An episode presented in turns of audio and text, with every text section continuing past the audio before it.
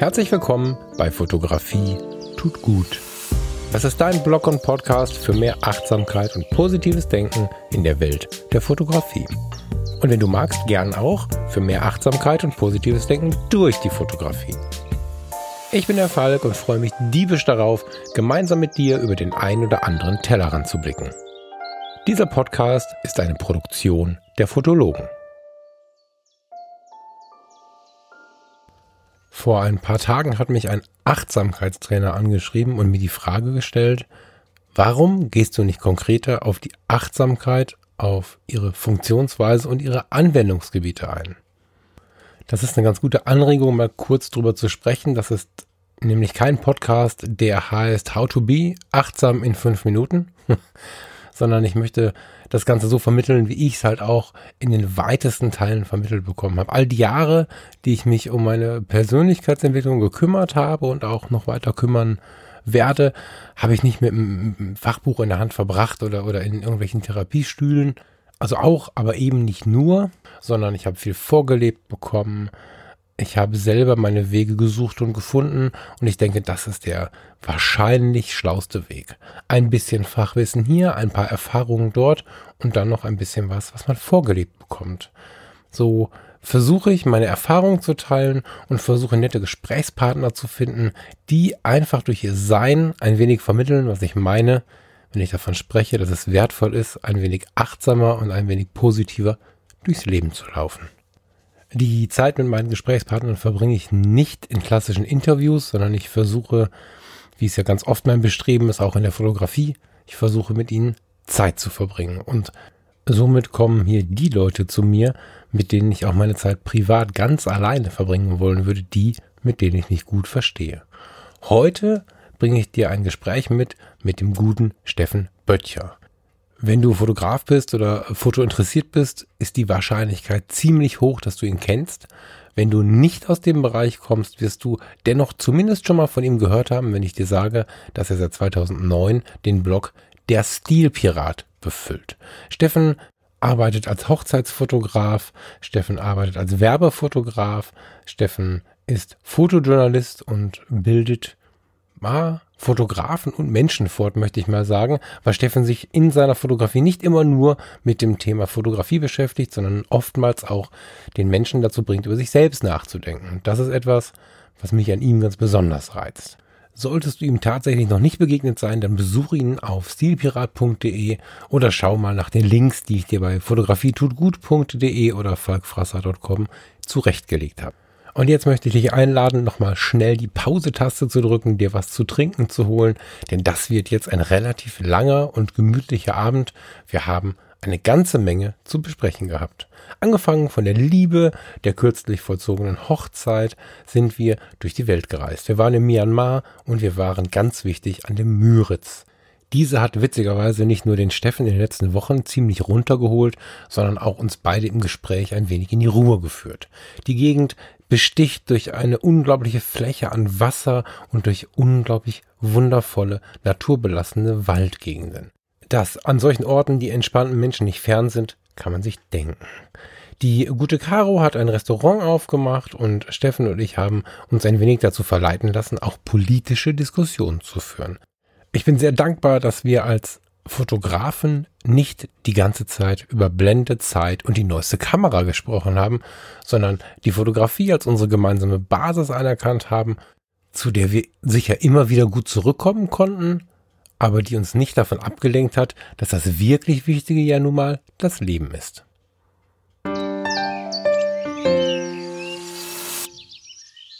Schönen guten Abend, Steffen Böttcher. Guten Abend, lieber Falk. total gut, mal am Abend aufzunehmen. Meine Podcasts nehme ich ja meistens morgens auf, aber der Abend ist irgendwie eine ruhigere Zeit und deswegen habe ich jetzt doppelt so viel Lust, mich ein bisschen mit dir zu unterhalten. Bevor du dich groß äußern darfst, muss ich mhm. eins loswerden. Herzlichen Glückwunsch zur Hochzeit. Oh, danke schön. Euch beiden. Ich musste tatsächlich erst Bam Bam Tapes von äh, Ben Bernschneider hören, um zu verstehen, dass ihr inzwischen geheiratet habt. Ach was. Ich weiß nicht, ob ich nicht aufgepasst habe oder so, ob du es besonders geheim gemacht hast oder ich einfach blind war, aber herzlichen Glückwunsch zur Hochzeit. Ähm, ich habe die Geschichte unserer Hochzeit, die eine total abgefahrene, crazy Geschichte ist, äh, im Picktrop-Podcast beim Andreas Kudowski in der zweiten Folge erzählt. Siehst du, davon habe ich, ich nur die Hälfte gehört. siehst du, und ich gebe ich geb mal ganz, ganz kurz die Eckdaten. Wir hatten 400 Gäste, sechs Hochzeitsfotografen und feierten äh, zweieinhalb Stunden nordwestlich von Mandalay in Myanmar. So. Ach, das war eure Hochzeit. Guck mal, ich muss das nochmal hören. ja, ja äh, das freut mich sehr. Das höre ich mir nochmal ganz in Ruhe an. Ich war mir sicher, dass ich das irgendwie dass das irgendwie geheim war oder so. Ich habe es tatsächlich Nein. nicht gehört. Zumal Nein. die drei Viertel von den, von den beiden, zwei Episoden habt ihr aufgenommen, ne? Hm. Und ich habe nee. eine Hälfte nicht gehört. Siehst du, geheim war das gar nicht. Wir wussten nur nicht, dass wir heiraten an dem Tag. Das war, äh, das war das Abgefahrene. Ja. ja dann erzähl noch mal. Ich ähm, turne seit einem Jahr ähm, um diese wundervolle Frau und äh, will ihr einen Heiratsantrag machen und habe das ganz genau geplant, wann und wie ich das mache. Hatte eigentlich vor, dass ich das in Vietnam mache. Wir wollten eigentlich im Januar nach Vietnam.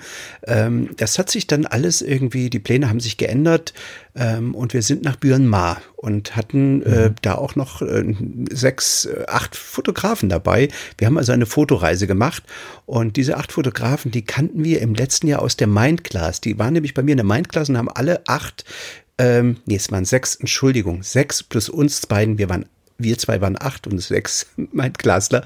Ähm, und die haben alle sechs beschlossen, wir fahren alle gemeinsam nächstes Jahr nach Myanmar.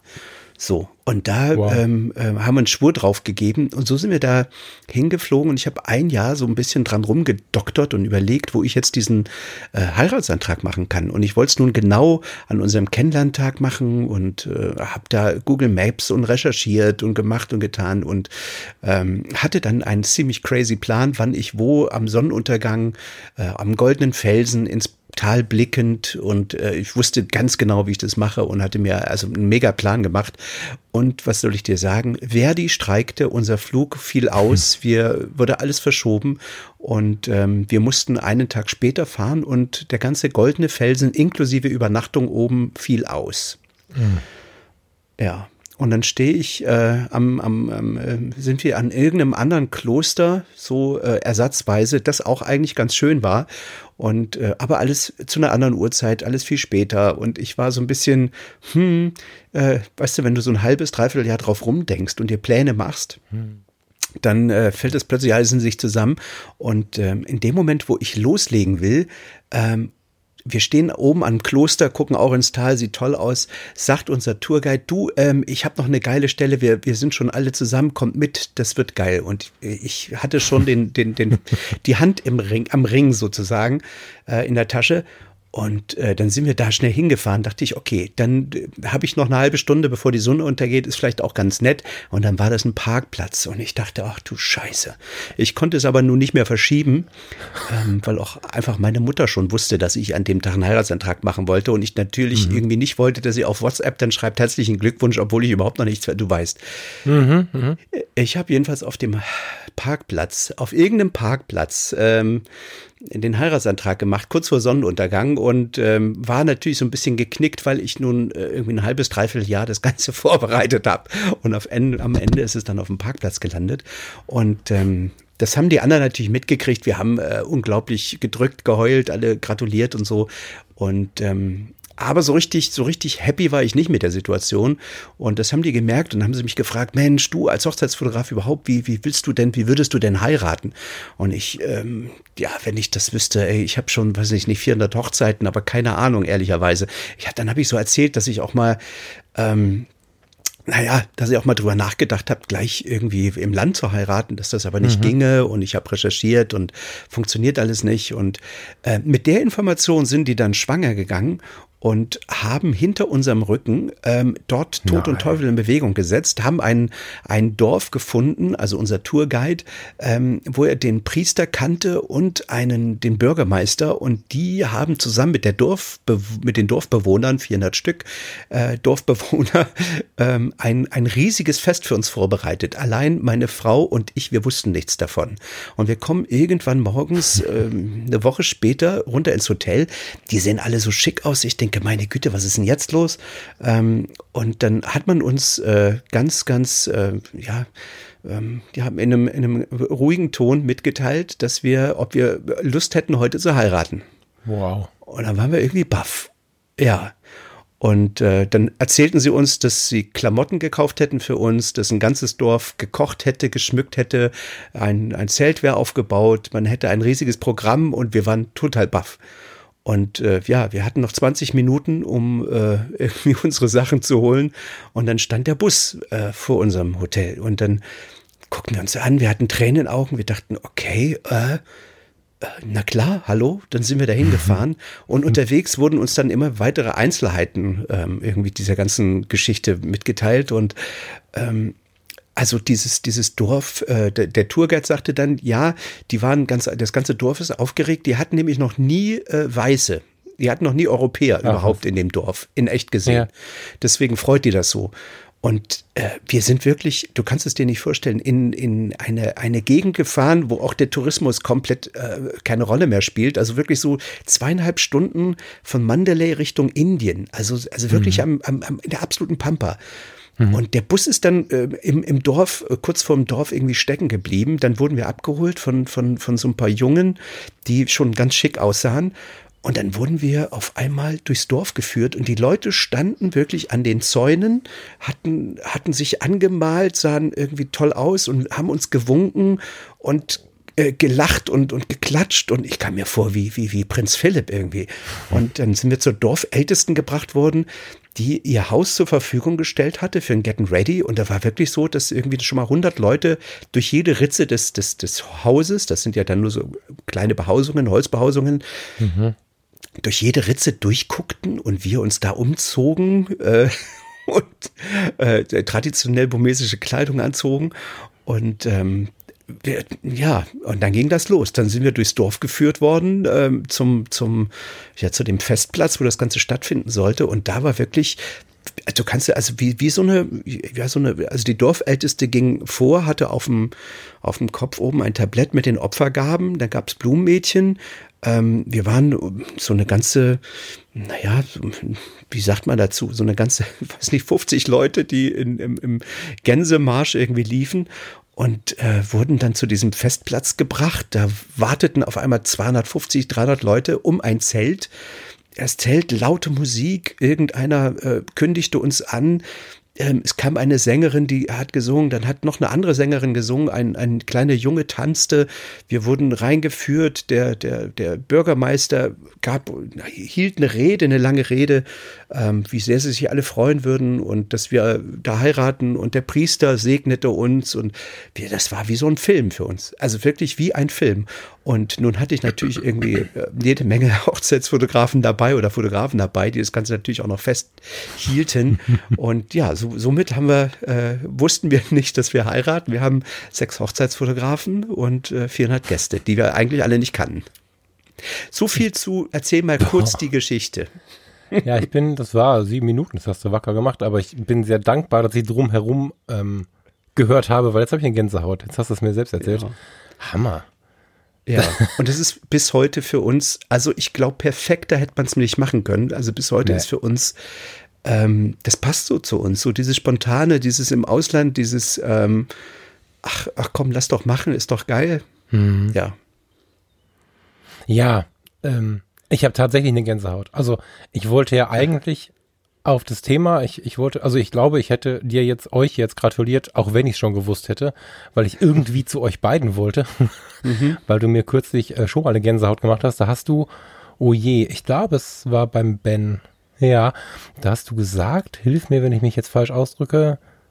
Ich saß neulich mit ihr am See, irgendwie so, und du hast gesagt, dass was mich wirklich ärgert, ist, dass wir nicht das ganze Leben zusammen verbringen können. Ja. Oder ähnlich. Kannst du dich erinnern, was ich meine? Ja, ich, äh, wir haben darüber gesprochen, dass ich ähm, äh, natürlich jetzt irgendwie das sehr traurig fand, dass ich sie erst so spät kennengelernt habe mit, mhm, mit genau. äh, Mitte 40. Jetzt bin ich Ende 40 und dass ähm, ich äh, merkte irgendwann, dass ich ähm, ja nie den Moment in meinem Leben haben werde, wo ich sagen kann, weißt du, äh, wir haben unser Leben miteinander verbracht. Und darauf sagte sie dann, doch haben wir. Wir haben einfach jeder für uns ganz viele Leben und dieses eine äh, Stück, das ist jetzt unser gemeinsames. Genau. Ja. Und so oder so ähnlich habe ich diesen Satz vor, wann waren wir unten? Ein paar Wochen in der Karibik gesagt und äh, dass du das dann so ausgesprochen hast und dann die schöne Antwort von Caroline, die hat mich echt hart bewegt und deswegen wollte ich jetzt mhm. über den Glückwunsch nochmal auf die Hochzeit und auf euch beiden. Dass du jetzt mit so einer Nummer um die Ecke kommst, war mir nicht klar. Das tut mir war die Steigerung. Vielen Dank. Sehr geil. Ja, da muss ich heute Nacht wahrscheinlich noch ein bisschen hinterher googeln. Finde ich denn, ähm, habe ich denn auch die ganzen Fotos übersehen oder sind die nicht so präsent? Nee, die Fotos habe ich äh, nicht veröffentlicht, weil wir unseren Eltern die Fotos auch noch gar nicht allen gezeigt haben. Also ah, okay. ähm, ich glaube, dass äh, äh, ja die kommen, also ihre Eltern wohnen ja in Vietnam, die kommen jetzt im Juni uns besuchen.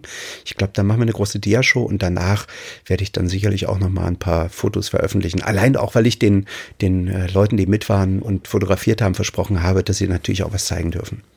Ja, da freue ich mich drauf tatsächlich. Mhm. Man kann sich ja, man kann ja höflicherweise sagen, oh, das wird bestimmt interessant, aber da freue ich mich drauf. Hammer. ja. Schön. Steffen, als wir das letzte Mal zusammengesessen haben, da waren wir noch im Heidestudio. Ja. Und ähm, ich hatte zwischen den Zeilen irgendwie das Gefühl, ihr würdet schon rumplanen, das war nichts Genaues irgendwie zu, zu herauszubekommen, aber da ist ja seitdem jetzt eine ganze Menge passiert, eine ganze Menge Veränderung passiert und ich bekomme immer wieder mhm. mit. Kürzlich bei uns in der Facebook-Gruppe im Fotologen-Campus war neulich noch jemand, den hast du, glaube ich, eingeladen, zu euch zum Essen zu kommen, also zu euch in die Marina zum Essen zu kommen. Der war völlig geschockt, ja. dass du jetzt nicht mehr im ja. Heidestudio warst. Es gibt tatsächlich immer noch Leute, die das Ganze gar nicht mitbekommen haben. Und eigentlich möchte ich auch mal drüber reden, weil die Müritz das für mich auch so eine Besonderheit auf meinem Zettel. Ich mache immer so Notizen und die Notizen, die sind immer mhm. so ein mhm. bisschen halb gedichtet. Ich kann mich nicht normal ausdrücken, wenn ich mit mir selber spreche. Auf meinem Zettel mhm. steht, schreite ich heute die Stille der Müritz an? Mit so einem Fragezeichen. Das war so mein, meine Notiz für das, was ich wissen möchte. Wie, wie, magst du kurz, tatsächlich mal kurz zusammenfassen, wie ist das gekommen? Was hat, was hat dich hingezogen und wie habt ihr das denn am Ende jetzt gemacht? Wo bist du jetzt?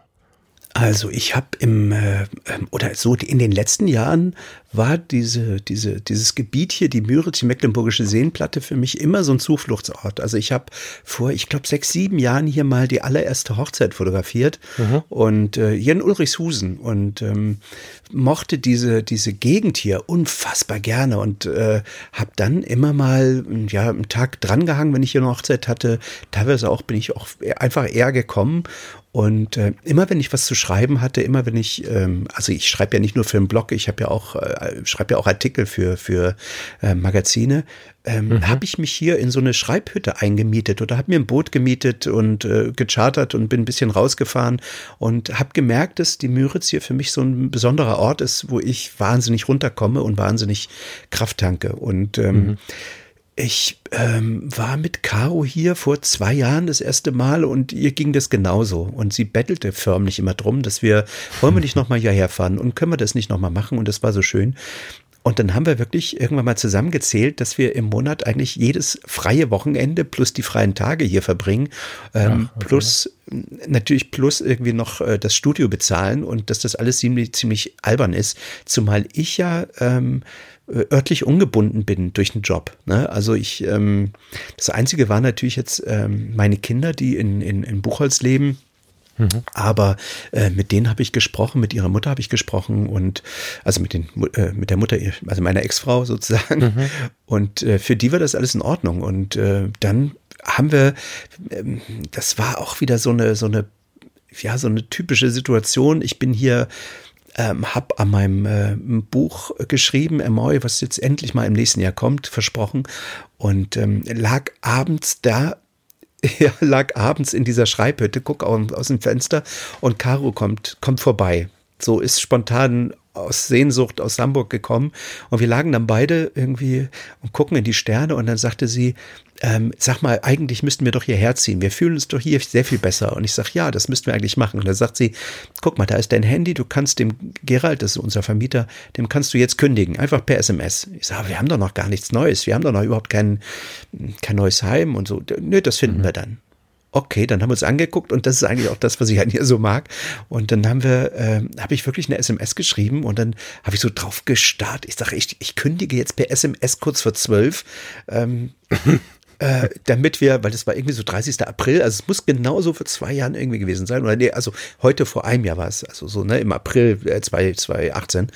Und ähm, ja, dann habe ich gekündigt und dann äh, sagte Gerald, ja, schade, aber naja, ist, dann wünsche ich euch viel Spaß in, in der neuen Heimat. Wo geht's denn hin? Und ich sage, ich habe keine Ahnung. Ich weiß es ja. nicht. Und dann sind wir hier wirklich jedes Wochenende ja, rumgeschlendert und haben so ein bisschen die Ohren offen gehalten. Und ähm, also das ist ja auch nicht schwer. Du kannst ja, kriegst ja hier an jeder Ecke, kriegst du eigentlich Ferienhäuser, mhm. Ferienwohnungen. Ich habe, als ich da war, immer geguckt und bin überall hängen geblieben, wo, wo, so, wo so Schaukästen waren und so. Ähm, es ist tatsächlich relativ fettes Angebot. Ja, ich habe gedacht, oh je. Ja, und bezahlbar. Viel, bez viel bezahlbarer, als, als das ja. bei uns äh, in, der, in der Umgebung von Hamburg oder in Hamburg selbst ist. Absolut. Ja, und dann haben wir äh, unfassbar, eine unfassbare Möglichkeit gefunden, hier direkt ans Wasser zu ziehen. Ähm, in so eine alte Villa ähm, mit, mit, ähm, ja, mit Zugang unten äh, zum Wasser. Wir haben da einen kleinen, so ein kleines Wäldchen mit, mit Wasserzugang und einen Bootsanliegeplatz da gleich um die Ecke noch. Und ja, dann äh, haben wir zugesagt gesagt und seitdem äh, sind wir drei Monate später sind wir hier eingezogen. Wahnsinn. Und jetzt wohnen wir hier. Ich habe, was ich ganz sympathisch fand, ich meine, jetzt, wer den Podcast und die Fotologen und all den Kram schon ein bisschen länger hört, weiß, dass ich prädestiniert dafür bin, Leute, die medienaktiv sind, äh, über lange Zeiten zu übersehen. Ich meine, das passt ja jetzt auch zu der Geschichte, dass ich kurz eure Hochzeit übersehen habe. Aber in meinem Erleben, ich meine, bei dir schaue ich ja schon ein bisschen genauer hin. Gibt ja so Leute, wo man mehr schaut und wo man weniger schaut. Und hm. was mir schon ähm, aufgefallen ist, im Sinne von nicht besonders aufgefallen ist, ist, dass ihr relativ still umgezogen seid. Also es war nicht so, dass du gebrüllt hast mit, mit allen drei Minuten was Neues und so. Du hast äh, bedächtige, bedächtige Stati abgeworfen, einzelne Fotos abgesetzt. Das schon? Nee, es gab, es gab eine, ja, es gab eine Blogpost mit, äh, eine letzte Blogpost bei, bei Heide Studio, die gab es schon. Mhm.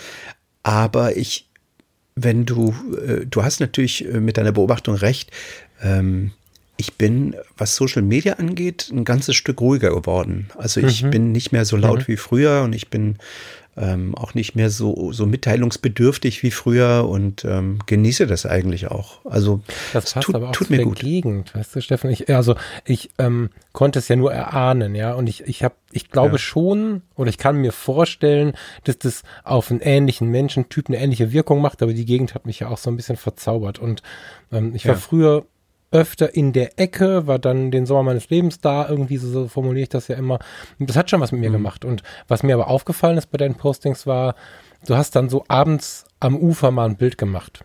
Weißt du, sowas kam dann ja. da. Und da habe ich ähm, zu Farina gesagt, ich sag, guck mal, ich weiß, wo der steht. guck mal, da habe ich auch gestanden. Und so, also das ist ja nicht so groß. Das ist ja eine relativ überschaubare mhm. Ecke. Auch, also Waren ist ja jetzt nicht Bremen oder Hamburg so, ne? Und mhm. ähm, ich sag, da, da war ich am dritten Abend bin ich von der Treppe runter und also ich konnte es dann auch erklären und so und habe mir dann halt so gedacht, das war echt sympathisch, weil du hast dann äh, passend zu dem, wie du jetzt sagst, dass du dich da fühlst, halt relativ still gezeigt, dass du ankommst und auch deine Blogposts hatten ziemlich viel dieses Stichwort Stille und das fand ich ja. extrem passend. Na, das ist ja, das war auch so ein bisschen das Ziel, dass ich ähm, zum einen natürlich auch dieses ähm, ähm, ich meine, wir können ja offen darüber sprechen, diese, diese Zeit mit, äh, mit, mit Christina, mit meiner Ex-Frau, ähm, irgendwie mhm. auch abschließen wollte. Wir haben ein unglaublich mhm. gutes Verhältnis. Also mhm. ähm, wir, wir, wir haben ein, ein, ein ich würde fast sagen, fast besseres Verhältnis als vorher. Ähm, mhm. Und ähm, sie hat mich ja auch besucht vor zwei Wochen. Also um, ja, waren die Kinder hier und so und dann hat sie mhm. sie abgeholt und war hier, hat geguckt, wie er wohnt und so. Also das ist ein tolles Verhältnis. Wir haben ein wahnsinnig, äh, ja, eine, eine wahnsinnig gute Trennung hingelegt, beide, weil wir auch mhm. von vornherein irgendwie nicht, nicht wollten, dass, dass, dass irgendwie die Kinder drunter leiden oder wir, wir uns irgendwie so einen Hassel haben oder so.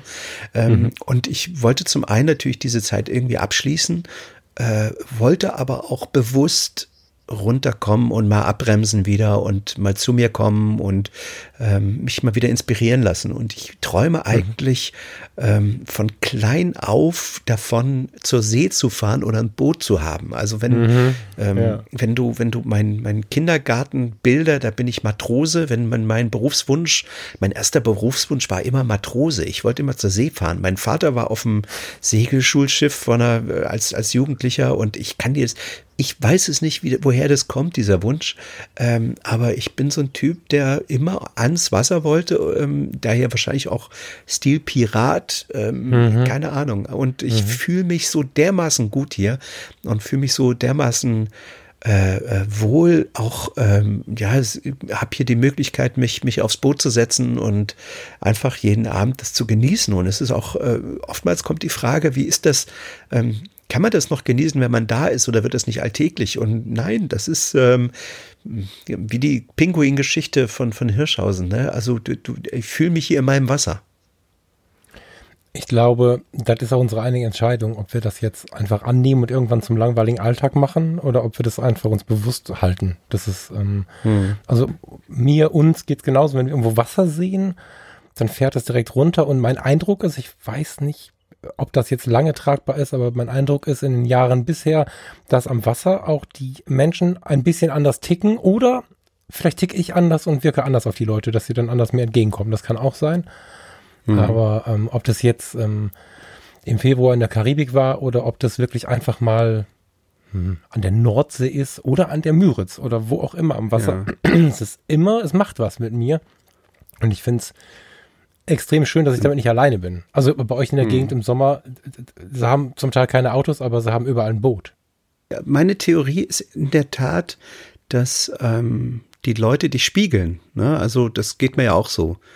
Ähm, deine Zufriedenheit, deine Ruhe, die du gewinnst, die kriegst du ja gespiegelt. Und ähm, mhm. eigentlich ähm, reagieren die Leute ja nur auf dich. Ne? Ja, möglich. Ja. Sie agieren ja in den wenigsten Fällen. Hm? Das stimmt.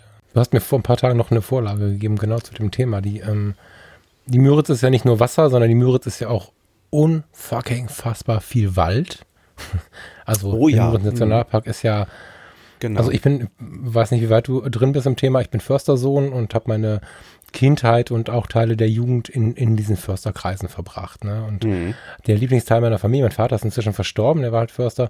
Der Lieblingsteil meiner Familie war halt so ein ja, die Familie Fiebelkorn im Sauerland ist so ein kleines Forst, nein, ein großes Forsthaus Falkenau. Da war das Forsthaus drin, da wohnte aber auch die Familie drin. Da kamen jeden Morgen drei, vier Jeeps, äh, kamen da angefahren in grün und es wurde sich besprochen, man ist ausgeschweift und ähm, mhm. am Giebel die gekreuzten Gewehre und, und das Geweih. Und ich habe dieses ganze Försterdasein in der ganzen Kindheit gelebt. Und mir ist natürlich das Herz aufgegangen, als du äh, kürzlich auf der Jagd auf deinem Blog gepostet hast. Da habe ich auch ja. äh, da gesessen und, und mich in vielen Punkten erinnert gefühlt und in ein paar Sätzen ähm, habe ich mich sehr gefreut, weil ich hatte als Kind, ich habe hier in Ratingen gewohnt. Ratingen ist mhm. für die, die in der Großstadt leben, in so einer Richtung. Du kennst Ratingen. Du kennst Ratingen? Na klar. Ich habe ja in Düsseldorf auch um, ähm, gearbeitet, mal zwei Jahre. Stimmt. Ja, hast du recht. Ja, genau. Also es ist schräg gegenüber quasi. Du warst ja Düsseldorf-Meerbusch relativ viel, glaube ich, ne? Genau. Hm. Hm, ähm, genau. Und ähm, hier in Ratingen oder im Ruhrgebiet, ich sag mal so, es ist ja eine große Fläche. Es ist Rheinland-Ruhrgebiet, ist ja einfach eine riesige mhm. Großstadt, wenn man das so nehmen möchte. Und hier hat niemand Verständnis für Förster. Also ich bin in der Schule hart gemobbt worden und äh, mir wurde immer erklärt, dass mein Vater nur die armen Rehe totschießt und ich hatte aber diese Naturschutzerlebnisse, diese Ehrfurcht ja. immer. Und als du dann davon erzählt hast, war ich hin und weg und vielleicht magst du dem, der noch nicht auf deinem Blog geschaut hat, mal zwei Sätze erzählen, was du da getrieben hast. Mir ging es bei der, bei der Blogpost im Grunde wie dir, ne? Also da kamen natürlich jetzt die ganzen Hardcore-Vegetarier, Veganer um die Ecke, haben mich als Mörder beschimpft und ich soll doch meine mhm. Kinder grillen und so. Ähm, aber in dem Fall ist es wirklich so, dass ich ähm, natürlich auch meine Vorbehalte hatte und ähm, Ding gerne auf den Grund gehe. Und ähm, mhm. hier in, in Waren gibt es ähm, ein Restaurant Fischers Küche, eines der besten Restaurants. und die beiden, die kenne ich halt sehr gut. Die Sophie und den Robert, ähm, das waren, die, die kenne ich auch schon äh, seit sieben Jahren, glaube ich. Ne? Die haben beide früher in Ulrichshusen gearbeitet, wo ich äh, meine Hochzeiten immer gemacht habe. Mhm. Und die haben jetzt, wie gesagt, dieses Restaurant hier und ähm, es ist, also in Waren würde ich schon sagen, eins der Top-Restaurants. Und äh, der, der Robert, der, der Chefkoch dort, ähm, der hat sich halt auf die Fahne geschrieben, dass das Fleisch, was er da anbietet, dass er das äh, zum großen Teil äh, selber jagt und auch den Fisch mhm. irgendwie von den Müritzfischern, dass der kommt, ne? also dass der aus der Müritz kommt. Das heißt, das ist so ein nachhaltiges Konzept, ähm, wo du, wo du weißt, wo das, wo das, wo, wo die Herkunft des Fleisches ist. Ähm, und er ist auch genauso wie du Sohn eines äh, Försters. Und da, ah, die okay. Familie hat ein riesengroßes Waldgebiet und ähm, da musste der, das muss er halt immer bejagen, einfach äh, weil der Wald sonst kippt. Ne? Also er hat mir das da unterwegs auch sehr detailliert geschildert, dass sein Vater in den letzten Jahren auch nicht mehr so sehr auf die Jagd gehen konnte und also der Wald wurde, glaube ich, hat erzählt, sechs Jahre nicht mehr bejagt und ähm, du konntest richtig zugucken, wie, wie der Wald kippt und ähm, ja, wie dann auch einige Tiere den Winter nicht überstanden haben, wie die Population so groß wurde, dass die Bäume teilweise kaputt gingen.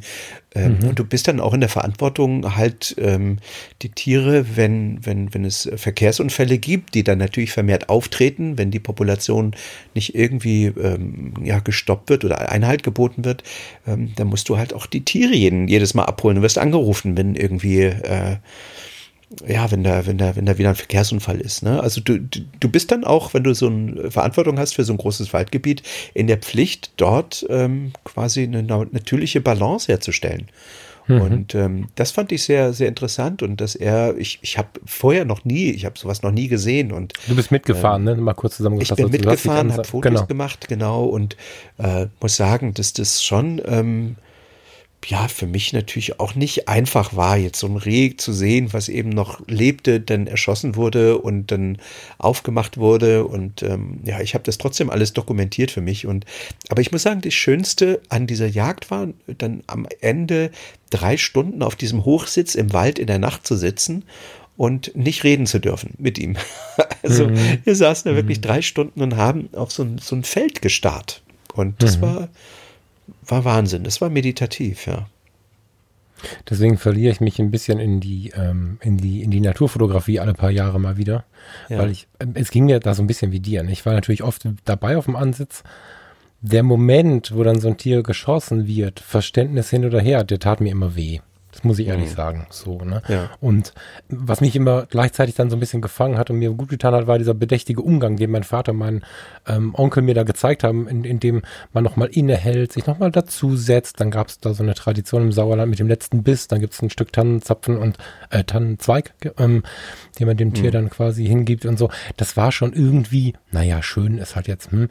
aber der Moment des, des Schusses, das habe ich nie gut ertragen können. Also ich, ich bin ja nicht umsonst kein Förster geworden, ähm, mhm. aber alle paar Jahre ist es genau das, was mich reizt, diese, diese Stille, dieses zur Ruhe kommen, warum ich dann alle paar Jahre doch wieder meine Sparschweine zerschlage und mir irgend so ein wahnsinniges Teleobjektiv kaufe, dann renne ich wieder drei Monate im Wald rum und bin verschwunden und, und bin totenstill irgendwie. und dann lasse ich es auch wieder, aber ich kann es gut nachvollziehen. Das ist schon mhm. Auch eine andere Welt, ja. die wir ja nicht so kennen. Ne? Also da kommen dann die Tiere und sie kommen ja wirklich aus allen Ecken und, und haben ja auch mitunter, die agieren, interagieren ja irgendwie auch miteinander und so. Das kennt man ja, ja nicht als Stadtmensch. Er hat, er hat auch wirklich, das war, fand ich so abgefahren, dass er gesagt hat, lass uns mal da eben auf den Hochsitz äh, setzen. Das war so in mhm. der, in der, ja, eine Stunde vielleicht vor der Dämmerung. Und dann sagte er, da kommen die Tiere noch mal, äh, bevor es gleich die, die Sonne, bevor es dunkel wird, kommen die Tiere noch mal aufs Feld, um sich aufzuwärmen. Mhm. Ne? Und dann gehen die, sobald es ähm, dunkel ist, dann in den Wald rein. Und dann sagte er, hier auf der Wiese kannst du, auf dem Feld wirst du sehen, also ich prophezeie dir wenigstens zehn Tiere. Und es waren viel, also dann 14 oder irgend oder 18 oder irgend sowas. Mhm. Also nach 20 Minuten konntest du auf die Uhr gucken. Und dann hat er mir halt auch gezeigt, guck mal da hinten, das eine, das, das läuft immer alleine, die anderen bleiben immer zusammen. Und eins dieser Tiere ist dann halt wirklich, hat sich immer separiert und sagte, na, da gucke ich mal, ob das, ähm, ne, das wird vielleicht sowieso verstoßen, vielleicht hat es auch schon irgendeine Krankheit oder sowas, ne? Also, und da hat er ähm, eine Weile das beobachtet, bevor es äh, geschossen hat. Genau, ja. das, und das finde ich halt auch so schön, dass das ist das, was, was ich fand es gut, dass es auf deinem Blog gelandet ist, weil das was ist, was oft nicht gesehen wird. Ich meine, wir Menschen, ja. jetzt nicht du und ich in Persona, aber wir Menschen haben das ganze verdammte System ja durcheinander gebracht. Und hm. ähm, das hat ja ohne uns ganz gut funktioniert. Dann haben wir es versaut. ist jetzt natürlich alles ein bisschen populistisch plakativ dahingesagt, aber am Ende haben wir es versaut. Und ähm, da muss es halt irgendwie gerade gebogen werden. Ja, du, die, die, die äh, Natur ist halt kein ebenbürtiger Gegner. Die Natur wehrt sich halt einfach. Ne? Das sehen wir jetzt an der mhm. Klimaerwärmung. Ich hatte heute gerade ein nettes Gespräch darüber. Ähm, also, äh, dass wir glauben, wir könnten uns die Natur untertan machen, ist der größte Witz. Also die Natur wird uns irgendwann einfach ähm, komplett äh, warten, bis wir uns selbst zerstören und dann äh, werden Birken aus unseren Häusern und Gräbern wachsen und dann ähm, ist Ruhe. so einfach ist das irgendwann. Also ich weiß nicht, ob das vielleicht 100, 200, 300 Jahre dauert, keine Ahnung, aber ähm, ich bin mir ziemlich sicher, dass, dass die Menschheit sich da einfach äh, über die nächsten Jahrhunderte selbst vernichtet und mhm. dass die Natur irgendwann äh, sich ihren Platz wiederholt. Das glaube ich auch. Ich glaube, wir holen uns gerade eine Verlängerung, weil wir jetzt gerade, also mein Eindruck in der Gesellschaft ist, dass weite Teile zu verstehen beginnen, dass man mal ein bisschen hinschauen muss. Das ist natürlich die Frage, mhm. wie sehr sich das über die Kontinente verschiebt und so hat ja auch nicht jeder die Möglichkeiten da reinzugreifen. Aber ich, mein Bauchgefühl ist gerade, wir verschieben das ein bisschen, aber am mhm. Ende wirst du recht behalten. Ja, da bin ich mir sehr sicher. Ja, und das ist so, so abgefahren, dass wir die Völker, die ähm, im Grunde sehr verantwortungsvoll mit der Natur umgegangen sind. Die Aborigines oder die, mhm. ähm, ähm, die Natives in, also Indianer in Amerika, ähm, auch viele, viele ähm, Urvölker, dass wir uns so über die erheben und äh, denen nun möchten oder denen nun versuchen, unsere westliche Kultur aufzuzwängen. Mhm. Ähm, das ist ja nun wirklich der, also wir sind vielleicht jetzt im Moment stärker, aber am Ende wird die Natur gewinnen. Da werden wir, die, die, die, die lacht sich tot über uns. Das ist mein großes Problem. Ich bin immer vorsichtig, über andere Nationen zu wettern. Sehr, sehr mhm. vorsichtig, weil, weil ich da halt nicht groß geworden bin. Also ich kann halt eigentlich gar nicht mitreden und komme hier aus einer anderen Ecke und habe dann was mitzumeckern. Worüber ich aber tatsächlich meckere, ist unser eigener Westen. Also der Westen ist jetzt ein sehr mhm. großer Begriff, aber dass wir in unserem eigenen Westen, nicht ich, aber der Westen halt den Drang hat, andere Völker und andere Nationen zu beurteilen, zu verurteilen und so ein bisschen die eigene Kappe aufzusetzen von Moral und was auch immer so am Start ist, finde ich immer wieder sehr traurig. Also ja, weil wir, weil wir das, das Gefühl haben und glauben, dass, dass unsere Wertvorstellungen, unsere ethisch-moralischen äh, Wertvorstellungen, ähm, dass die der Maßstab sind. Das, das, das, natürlich sind wir damit aufgewachsen, wir haben uns da darauf geeinigt in so einer Gesellschaft, aber ähm, deswegen es muss das nicht richtig sein. Ne? Also natürlich das ist, ist äh, sind die ne? meisten Wertmaßstäbe sind natürlich irgendwie richtig, äh, dass wir uns nicht äh, Schrumpfköpfe der Gegner irgendwie an Gürtel heften. Aber ähm, ja, es gibt halt andere Völker, die sehr viel verantwortungsbewusster mit ihrer Umwelt umgehen als wir. Hm. Mir, mir fällt kurz äh, ähm, noch ein, wenn du, also ich habe deine Fotos gesehen, hat es dich nicht gereizt, mal so völlig dein Genre zu verlassen und dir mal so ein richtig langes Teleobjektiv mitzunehmen, um dieses Tier, wenn es denn dann noch auf diesem Planeten ist, irgendwie abzulichten? Oder ist das völlig reizfrei für dich? Nee, reizt mich gar nicht.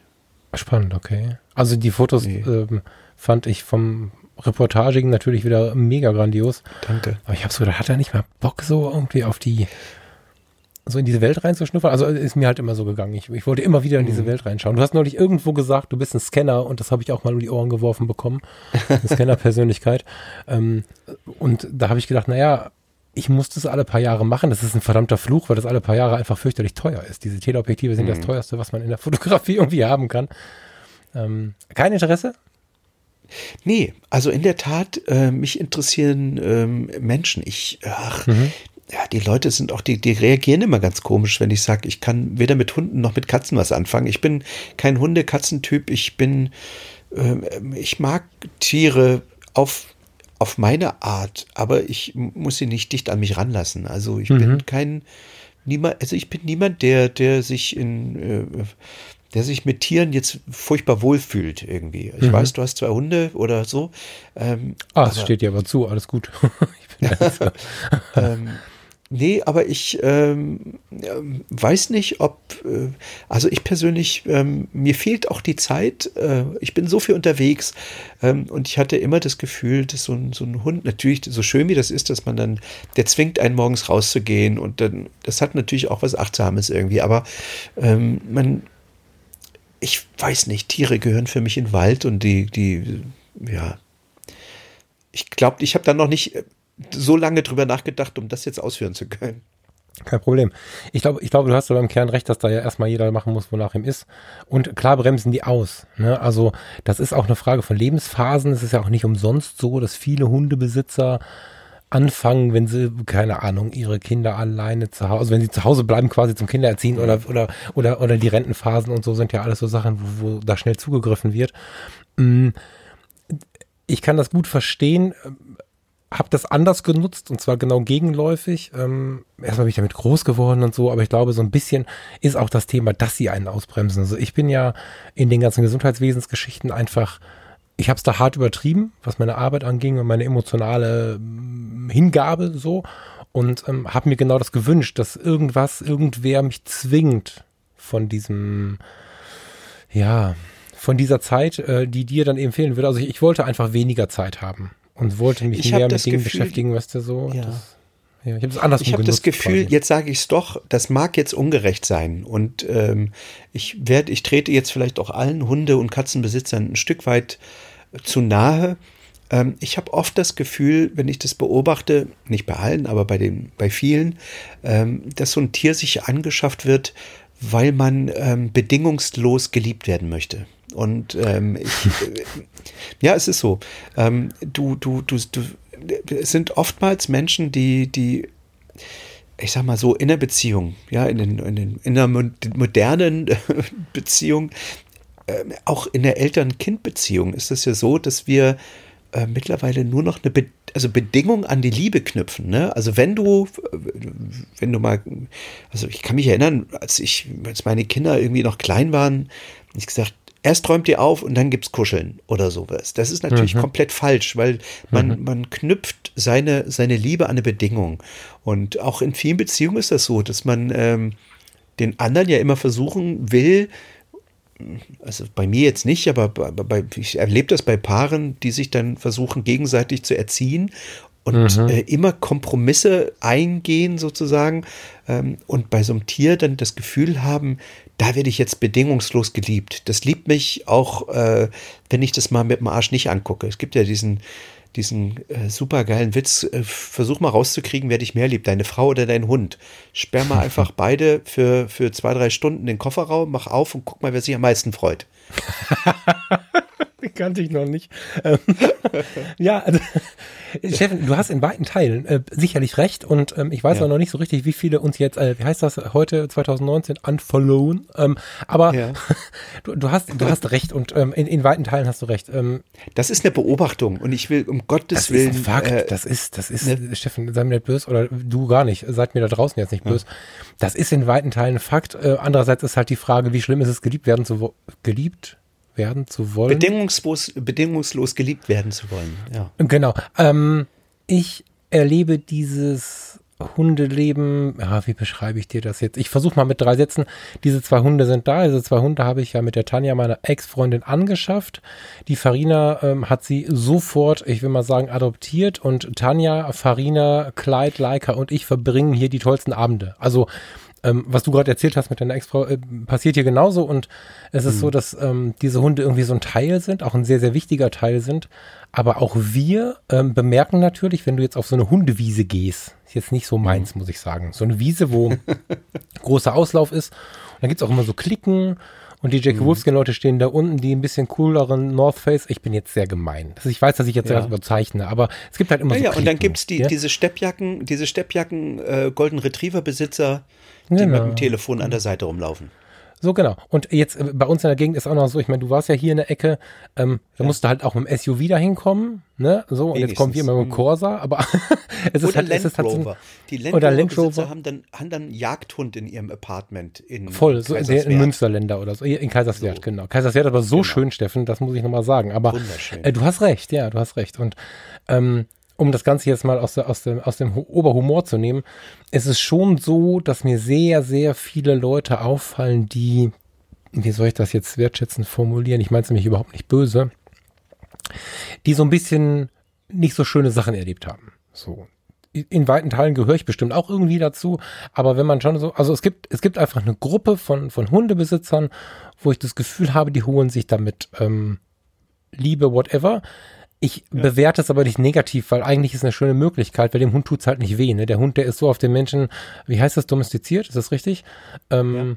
Dem geht's halt auch gut damit. Und das somit, also wir zwängen ja jetzt keinen Wolf, glücklicherweise keinen Wolf aus dem Wald in unsere Wohnung, und der Hund, der leidet auch nicht, weil er am Sofa liegen muss, sondern das ist ja ein Tier, was inzwischen wirklich da angekommen ist. Ne? Und deswegen bin ich ja, da aber cool es mit. viele Tiere vermenschlicht. Also da hört es bei stimmt, mir immer auf, wenn ich dann, wenn, wenn die Leute mir dann sagen, nee, meiner ist anders und dann sehe ich den und ich sage, der ist nicht anders. Der liegt beim Essen direkt zu meinen Füßen, hechelt mich an und wartet, dass was runterfällt. Und ja. es, es, sorry, aber das ist irgendwie, oder wenn ich komme und die Tür geht auf und der Hund springt erstmal an mir hoch, dann sagen alle, ja, die sind aber dann auch unerzogen. Vielleicht kenne ich auch nur Leute, Leute, die unerzogene Hunde haben, aber das ist die, die, die, die große Mehrzahl. Und, ja, ähm, absolut. Die, also da kann ich mich auch nicht ausnehmen. Ne? Also das zum Beispiel ist so ein Ding, was du aus unseren beiden nicht rauskriegst. Also wir, ich weiß nicht, wir hatten davor die Scheider, das war eine Briar-Hündin für den geneigten Hundehörer da draußen. Ähm, äh, bei der war es halt anders die war in sich ein ganz anderes Wesen. Aber diese beiden, ähm, die freuen sich so über Menschen. Ich, ich habe das inzwischen aufgegeben. Ich versuche, wenn ich weiß, also wenn der Steffen jetzt kommt, ne, wenn du zum Essen kommst, werde ich ja. ab jetzt natürlich hart dafür sorgen, dass diese Hunde nicht an dir hochspringen. Aber ähm, in gewissen Teilen habe ich es halt auch aufgegeben.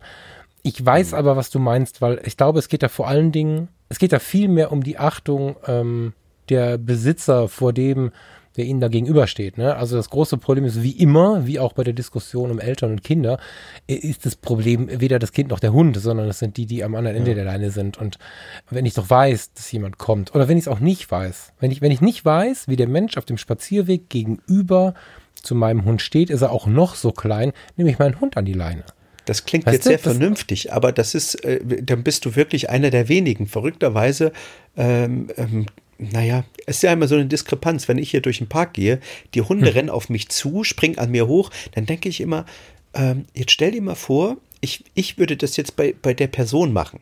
Würde einfach mhm. auf die zurennen, an mhm. ihr hochspringen, irgendwie vielleicht im Schritt noch mal ein bisschen rumschnüffeln, so und dann sagen, ich tu nix, ich spiele ja. nur. Ja. Also inwiefern ja. würde die Person das dann tangieren darüber lächeln und mir vielleicht über den Kopf streichen und sagen, ist ja gut, ist ja gut. Also, ich würde mich freuen, bevor du dieses Experiment startest, wenn du mich anrufst und ich das fotografieren darf. Also ja. du hast völlig recht. Ich bin, ich bin, ich bin, ich bin noch sarkastisch, immer, aber ich, ich möchte ja, einfach, dass, dass Hundebesitzer einmal drüber nachdenken, wie das für einen ja. Nicht-Hundebesitzer äh, irgendwie ankommt. Ne? Ich, ich äh, finde halt hart wichtig, dass du, ich meine, klar, manchmal geht's in die Hose, dann habe ich nicht gesehen oder so, aber in der Regel bin ich halt schon gewillt, da halt mit, mit hart gutem Beispiel voranzugehen, weil wir alle ja ein viel schöneres Leben haben, wenn der Steffen durch den Park geht und vielleicht dann irgendwann, weil die Hunde eben nicht alle auf den Sender gehen, bemerkt, dass sie doch irgendwie cool sind. Da dieser Podcast bisher noch keinen offiziellen Sponsor hat, möchte ich die Gelegenheit nutzen, mich mal bei den inoffiziellen Sponsoren zu bedanken. Dieser Tage hat mich zum Beispiel nach einigen Umwegen in einem ziemlich zerfetzten Paket, ich vermute dafür ist mehr der Paketdienst als der Absender verantwortlich, eine Kreidetafel erreicht, die aus dem Holz einer alten Kirche gebaut wurde. Ganz zurückhaltend als Dankeschön für meine Inhalte. Ich musste recherchieren woher diese Tafel kommt und woher du sie beziehen kannst. Gerade weil diese Zurückhaltung mir so sympathisch war und als kleinen Dank für dieses tolle Geschenk möchte ich euch deine-kreidetafel.de empfehlen. Das äh, ist eine Aktion der lieben Riedelmeiers, die ganz geschichtsträchtig aus alten Hölzern tolle Einzelstücke herstellen. Dann kam ein Buch, mal wieder ein Buch. Der Matthias hat mir das Buch was tue ich hier eigentlich von Nikolas Dirks zugesendet? Vielen Dank, lieber Matthias, und vielen Dank an all die, die mir in den letzten Monaten, seitdem dieser Podcast läuft, immer mal wieder ein Büchlein, einen lieben Gruß oder auch mal einen 10-Euro-Schein dagelassen haben. Besonders die dahinterstehende Geste ist das, was mich hart motiviert. Vielen, vielen Dank. Ich habe tatsächlich noch was auf meinem Zettel stehen. Ähm, und zwar waren wir ja jetzt ähm, für, äh, magst du es nochmal sagen? Fischers Fritz ist falsch, oder? Wie hieß das Restaurant? Fischers Küche. Fischers Küche, genau. Da waren wir schon. Ähm, was natürlich gar nicht geht, ist, dass wir dann jetzt nicht über die Marina Eldenburg sprechen. Oh, das ja. hätte ich dann schon noch gern. Also das, das, das müssen wir machen. Ich habe schon die Speisekarte studiert, bin oh. enttäuscht, dass es etwas nicht gibt. Was denn? Ähm, erzähl doch mal. Was gibt's denn nicht, Falk? Jetzt muss ich das erstmal wissen. Muss, muss erst wissen, ähm, ich bin ein unfassbarer Fan von äh, süßer Blut- und Grützwurst. Oh, und das ist so Mecklenburg. Das ist so, ich habe also, ich hab, ich hatte mal eine Freundin, die kam ursprünglich aus Oha, Parchim. Das ist nicht okay. so weit, hm, oder? Das ist, 100, ja, das ist auch die Ecke. Ja. So, und von da aus ging es natürlich dann auch regelmäßig mal an die Müritz. Daher kenne ich halt die ganze Ecke auch ganz gut so. Ja. Und ähm, bei denen gab es immer Blut- und Grützwurst. Und als der Junge aus Düsseldorf kam, das erste Mal, ähm, gab es das halt auch. Gibt es sowas Natürlich, aber im Restaurant, also das ist ein sehr undankbares Gericht. Das, hier in der DDR früher hat man dazu tote Oma gesagt, so, weißt du? Also das ist auf der Karte. Ach stimmt, du bist ja, wieso frage ich dich, ob du es kennst? Natürlich kennst du. genau. Ja, super gut. Äh, mit Rosinen und so, toll. Aber das sieht halt, also ganz ehrlich, das sieht ja auch irgendwie eklig, ne? makaber ja. aus, irgendwie als Gericht. Also das so anzurichten, also sagen wir mal, ein, einer eurer Mitbewerber hat mir das halt mal, also ich habe es in Waren mal gegessen und ich, ich war hin und weg, weil ich ja. kannte es ja nur von den Ex-Schwiegereltern und ich bin, als ich in Waren war, auch extra dorthin gefahren, weil ich dachte, ich krieg's in Waren nicht. Aber es gab's halt und deswegen habe ich gerade voller Vorfreude in der Speisekarte rumgeschaut. Es ist, du hast schon recht, das sieht ein bisschen komisch aus. Und, und, und der, der hier aus Himmel und Erd, ist ja hier im Ruhrgebiet eher so das mhm. Ding, ne? Wenn du halt irgendwas Gebratenes, was mit Blutwurst zu tun hast, bekommst, dann wartest du als Rheinländer auf was Deftiges und ja. bekommst dann was Gezuckertes. Das war natürlich ein harter Schock für mich damals. ich habe es irgendwie lieben gelernt, so. Ja. ja. Okay, aber zu Marina Eldenburg. Also, ähm, nachdem wir hier Du hast es, oder? Sind, ich versuche jetzt die Kurve zu kriegen. Nachdem wir hier rübergezogen ja, sind, ähm, hab, haben wir uns natürlich irgendwie neu sortiert und wir hatten jetzt vorher gar nicht die Pläne, was wollen wir hier eigentlich machen. Also für mich, ähm, ähm, das ist hier so ein bisschen, ich nenne es jetzt mal Kraftort, das klingt so ein bisschen esoterisch, aber das ist es im weitesten Sinne. Äh, die Nähe zu Berlin, du weißt, ich mache äh, fotografisch eine Menge in Berlin, äh, politische Reportage, mhm. ähm, aber auch natürlich die Hochzeiten am Wochenende hier in den, in den Schlössern und ähm, da ist im Grunde die, die, die Lage, die strategische Lage sehr gut. So jedenfalls ähm, es ist so, dass, dass äh, die Caro ähm, äh, ja hier im Grunde sich auch neu erfinden, definieren wollte. Und sie hat ja ähm, viele Jahre in Australien gelebt, hat dort äh, Restaurants gehabt und hat äh, dann auch in Vietnam ähm, das Hotel ihrer Eltern geleitet, zum Beispiel mit Restaurant. Mhm. Und also kommt äh, mhm. aus der Ecke, hat, hat das aufgesogen und ähm, das Erste, was ihr hier auffiel, war, dass es einfach äh, ein bestimmtes, äh, ein ganz bestimmtes Klientel nicht angesprochen wird, was sie sehr schade findet. Sie meint immer, es gibt so ähm, das, das Schloss Flesensee, das ist so richtig Upper Class, äh, Golfhotel, äh, wirklich unfassbarer Standard. Und dann gibt es äh, ja, Touristenrestaurants, Gaststätten, so. Ne? Der Fischers Küche sticht da so ein bisschen raus, aber ähm, es fehlt ähm, irgendwas noch dazwischen, so. Und ähm, das, das fand sie selber immer schade und dann ähm, hatte sie die Idee, so ein Café aufzumachen, wo es so ein, so ein süßes Café, wo es so ein richtig schönes Frühstück gibt und wo auch mal sich die Businessleute treffen. Das war eins, das erste, was wir gesagt haben, ähm, dass wahnsinnig viele Unternehmer sofort wussten, dass wir hierher gezogen sind. Das ging hier ganz schnell rum. Mhm. Also das, der Ort hat, äh, weiß ich nicht, 20, 25.000 Einwohner. Ähm, viele, viele Unternehmer wussten sofort, dass wir hier sind ähm, und suchten auch den Kontakt. Wir trafen uns nicht mit denen und es war ganz, ganz, ganz zauberhaft.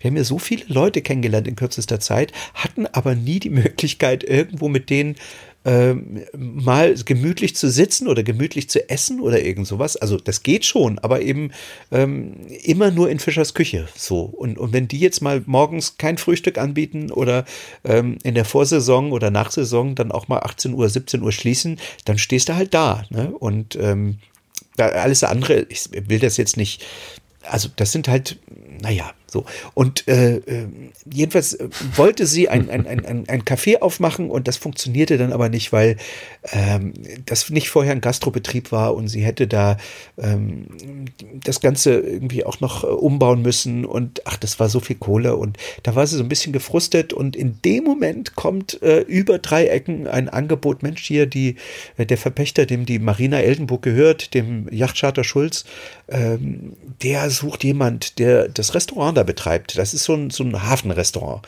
nennt sich das. Und da sind wir dahin und Caro, wir, war das erste, es war Winter. Wir haben uns das angeguckt im Dezember. Und das sah ich sag mal aus, das war eine Hafenkneipe. Sagen wir mal, wie es ist. Ne? Da waren die Stühle übereinander gestellt, äh, braune Wände, brauner Tresen, äh, so richtig mit Bierzapfanlage und Gläser hängen vom Tresen runter. Da war sie erst noch so erstmal geknickt und meinte, nee, also das sehe ich mich nicht. Und wir haben, also die, die, die, ihre Geschäftspartnerin und ich, ähm, ihr die Bilder dann so ein paar Tage gemalt, dass das im Sommer echt cool ist. Wir haben äh, Bilder gesucht aus dem Sommer im Internet und ähm, dann war sie plötzlich, kippte das äh, in, oh ja, das sieht geil aus, lass uns das machen. Und naja, dann haben wir, wir sage ich jetzt schon, äh, das Ding gepachtet äh, seit 1.4. Mhm ist ein ganz schnuckeliges Restaurant mit äh, 60 Plätzen, also 20 drin, 40 draußen, äh, inmitten einer wunder, wundervollen Marina, einer, einer ähm, ja, ähm, einer, einer kleinen Bucht, wo es, wo es ganz viele Stege gibt. Ähm, Yachtcharter Schulz da, die haben, da kannst du dir halt Yachten mieten für eine Woche. Das sind alles so äh, führerscheinfreie Boote von, ich sag mal, äh, kleine Tagesboote, Ruderboote, Paddelboote bis hin zu 12 Meter Yachten. Kriegst du da alles. Und ähm, da hast du natürlich so, sowieso viele Urlauber. Dann ist da ein Radwanderweg, der da durchgeht, wo du auch äh, die Radfahrer hast. Ähm, und äh, naja, wir haben das Ding einfach äh, auf links gedreht einmal, neue Farbe rein, neue Lampen, ein bisschen die Einrichtung verändert. Ähm, und dann im ersten, am ersten Vierten aufgemacht und die Leute rennen uns die Bude ein. Das ist Wahnsinn. Und du kennst ja Caro und ihre, ihre, sie, der, der André Heinermann hat das mal so schön gesagt, sie, sie pinterestisiert alles. Du kriegst da nicht einfach nur ein Getränk, sondern das ja. ist ein schönes ja, Getränk. Ja, da ist irgendwas drin, da schwimmt dann ein, ein Waldmeisterblättchen drin oder keine Ahnung. Also sie macht alles so wunder, wunderschön und, und zauberhaft, dass man auch das Gefühl hat, da sitzen zu müssen, müssen oder zu möchten. Sie, sie strahlt ja, ja, wenn ich das von außen kurz, also als wir ähm, zu euch ins äh, Heidestudio kamen, ähm, war mir ja gar nicht klar, wie präsent sie dabei sein wird. Und ähm, sie strahlt tatsächlich, also auch in dem, wenn sie es tut, was aus. Und ich hatte so ein bisschen, ich habe damals zum Thomas gesagt, als wir dann wieder gefahren sind, ähm, dass ich das Gefühl hatte, auch als dann das, was sie gebracht hatte, auf dem Tisch stand, hat das so ein bisschen weitergestrahlt. Ja. Also das hatte schon äh, irgendeine tiefe Besonderheit, die ich auch bis jetzt noch gar nicht irgendwie, äh, wie soll ich sagen, also gegriffen habe so, ne? Und mhm. ähm, als ich das gehört und gesehen habe, so in den ersten Andeutungen, war ich hart begeistert, weil, guck mal, als wir bei dir an dem großen Tisch, bei, Entschuldigung, bei euch an dem großen Tisch saßen, es war so ein Pralinenberg. Ja, den hat Aber sie selbst ich habe in meinem Leben, glaube ich, noch nie, genau, und ich habe in meinem Leben noch nie so angerichtete Pralinen gesehen. Ich meine, ich bin Düsseldorfer und ich äh, fotografiere manchmal Hochzeiten mhm. und äh, wenn man dann da im Hyatt und Heinemann und all das, das sind ja alles, die geben sich ja wirklich Mühe, ja. muss man sagen. Ne? Aber das hatte einfach eine harte Ausstrahlung und ähm, selbst selbst für den Gin, was haben wir reingebekommen? Was war das? Was hat sie geholt? Ja, der ja, die, den macht sie auch selber. Da gibt es dann Gewürze und Thymian und, und Gürkchen genau. und sie mischt dann genau. irgendwas zusammen. Genau. Das ist so eine Geschmacksexplosion. Also im Grunde, was, was das genau. so besonders macht, ist eigentlich immer, dass es Gerichte sind, die man irgendwie kennt. Äh, ne? Das ist jetzt nichts mhm. völlig Übertriebenes, aber da sind, äh, da sind so kleine, allein wie das angerichtet ist, und dann sind so kleine äh, Besonderheiten drin, die irgendwie so eine, so eine unglaubliche Geschmacksexplosion in der Kombi bringen. Und ähm, mhm. das ist wirklich, dass die, die, die, ja, die Marina, die hat sich da jetzt, das Restaurant hat sich relativ zügig bei den Leuten rumgesprochen und ähm, wir hatten jetzt nach Eröffnung, ähm, nach drei Wochen, den ersten Abend, wo es keine Plätze mehr gab, wo man, wo sie Leute wegschicken Hammer. musste und Ach, sagen schön. musste, tut mir leid, ohne Reservierung gibt es gerade nichts mehr. Ne? Also das, das, da, da, ich, weißt du, ich meine, mittlerweile ist das ja so ein bisschen auch mein Büro geworden. Ich sitze da und beobachte die Leute. Mhm. Teilweise stelle ich mich auch wirklich hinter den Tresen, poliere Gläser, einfach weil mein Herz so klopft, wenn ich das sehe. und ich höre die Geschichten der Skipper, wenn sie erzählen, ja, da sind wir rausgefahren und das haben wir erlebt. Und ähm, das ist so wunder, wunderschön. Das ist so eine, eine, ein, ein Wahnsinnsplatz. Und ähm, naja, nun ist noch dazu gekommen, dass ich mich mit dem Verpächter von, von dem, von dem Yachtcharterunternehmen sehr, sehr gut verstehe und äh, da angefangen habe, auch die Boote zu fotografieren, das ganze Ambiente zu fotografieren, so ein bisschen seine mhm. Social-Media-Kanäle zu bespielen. Ähm, und dafür natürlich auch. Ich hatte den Eindruck, als ich mich da umgeschaut habe, ja. Ja. Okay. und dafür kann ich dann natürlich auch, auch immer auf die Boote rauf, ne? Und ähm, die, die, mhm.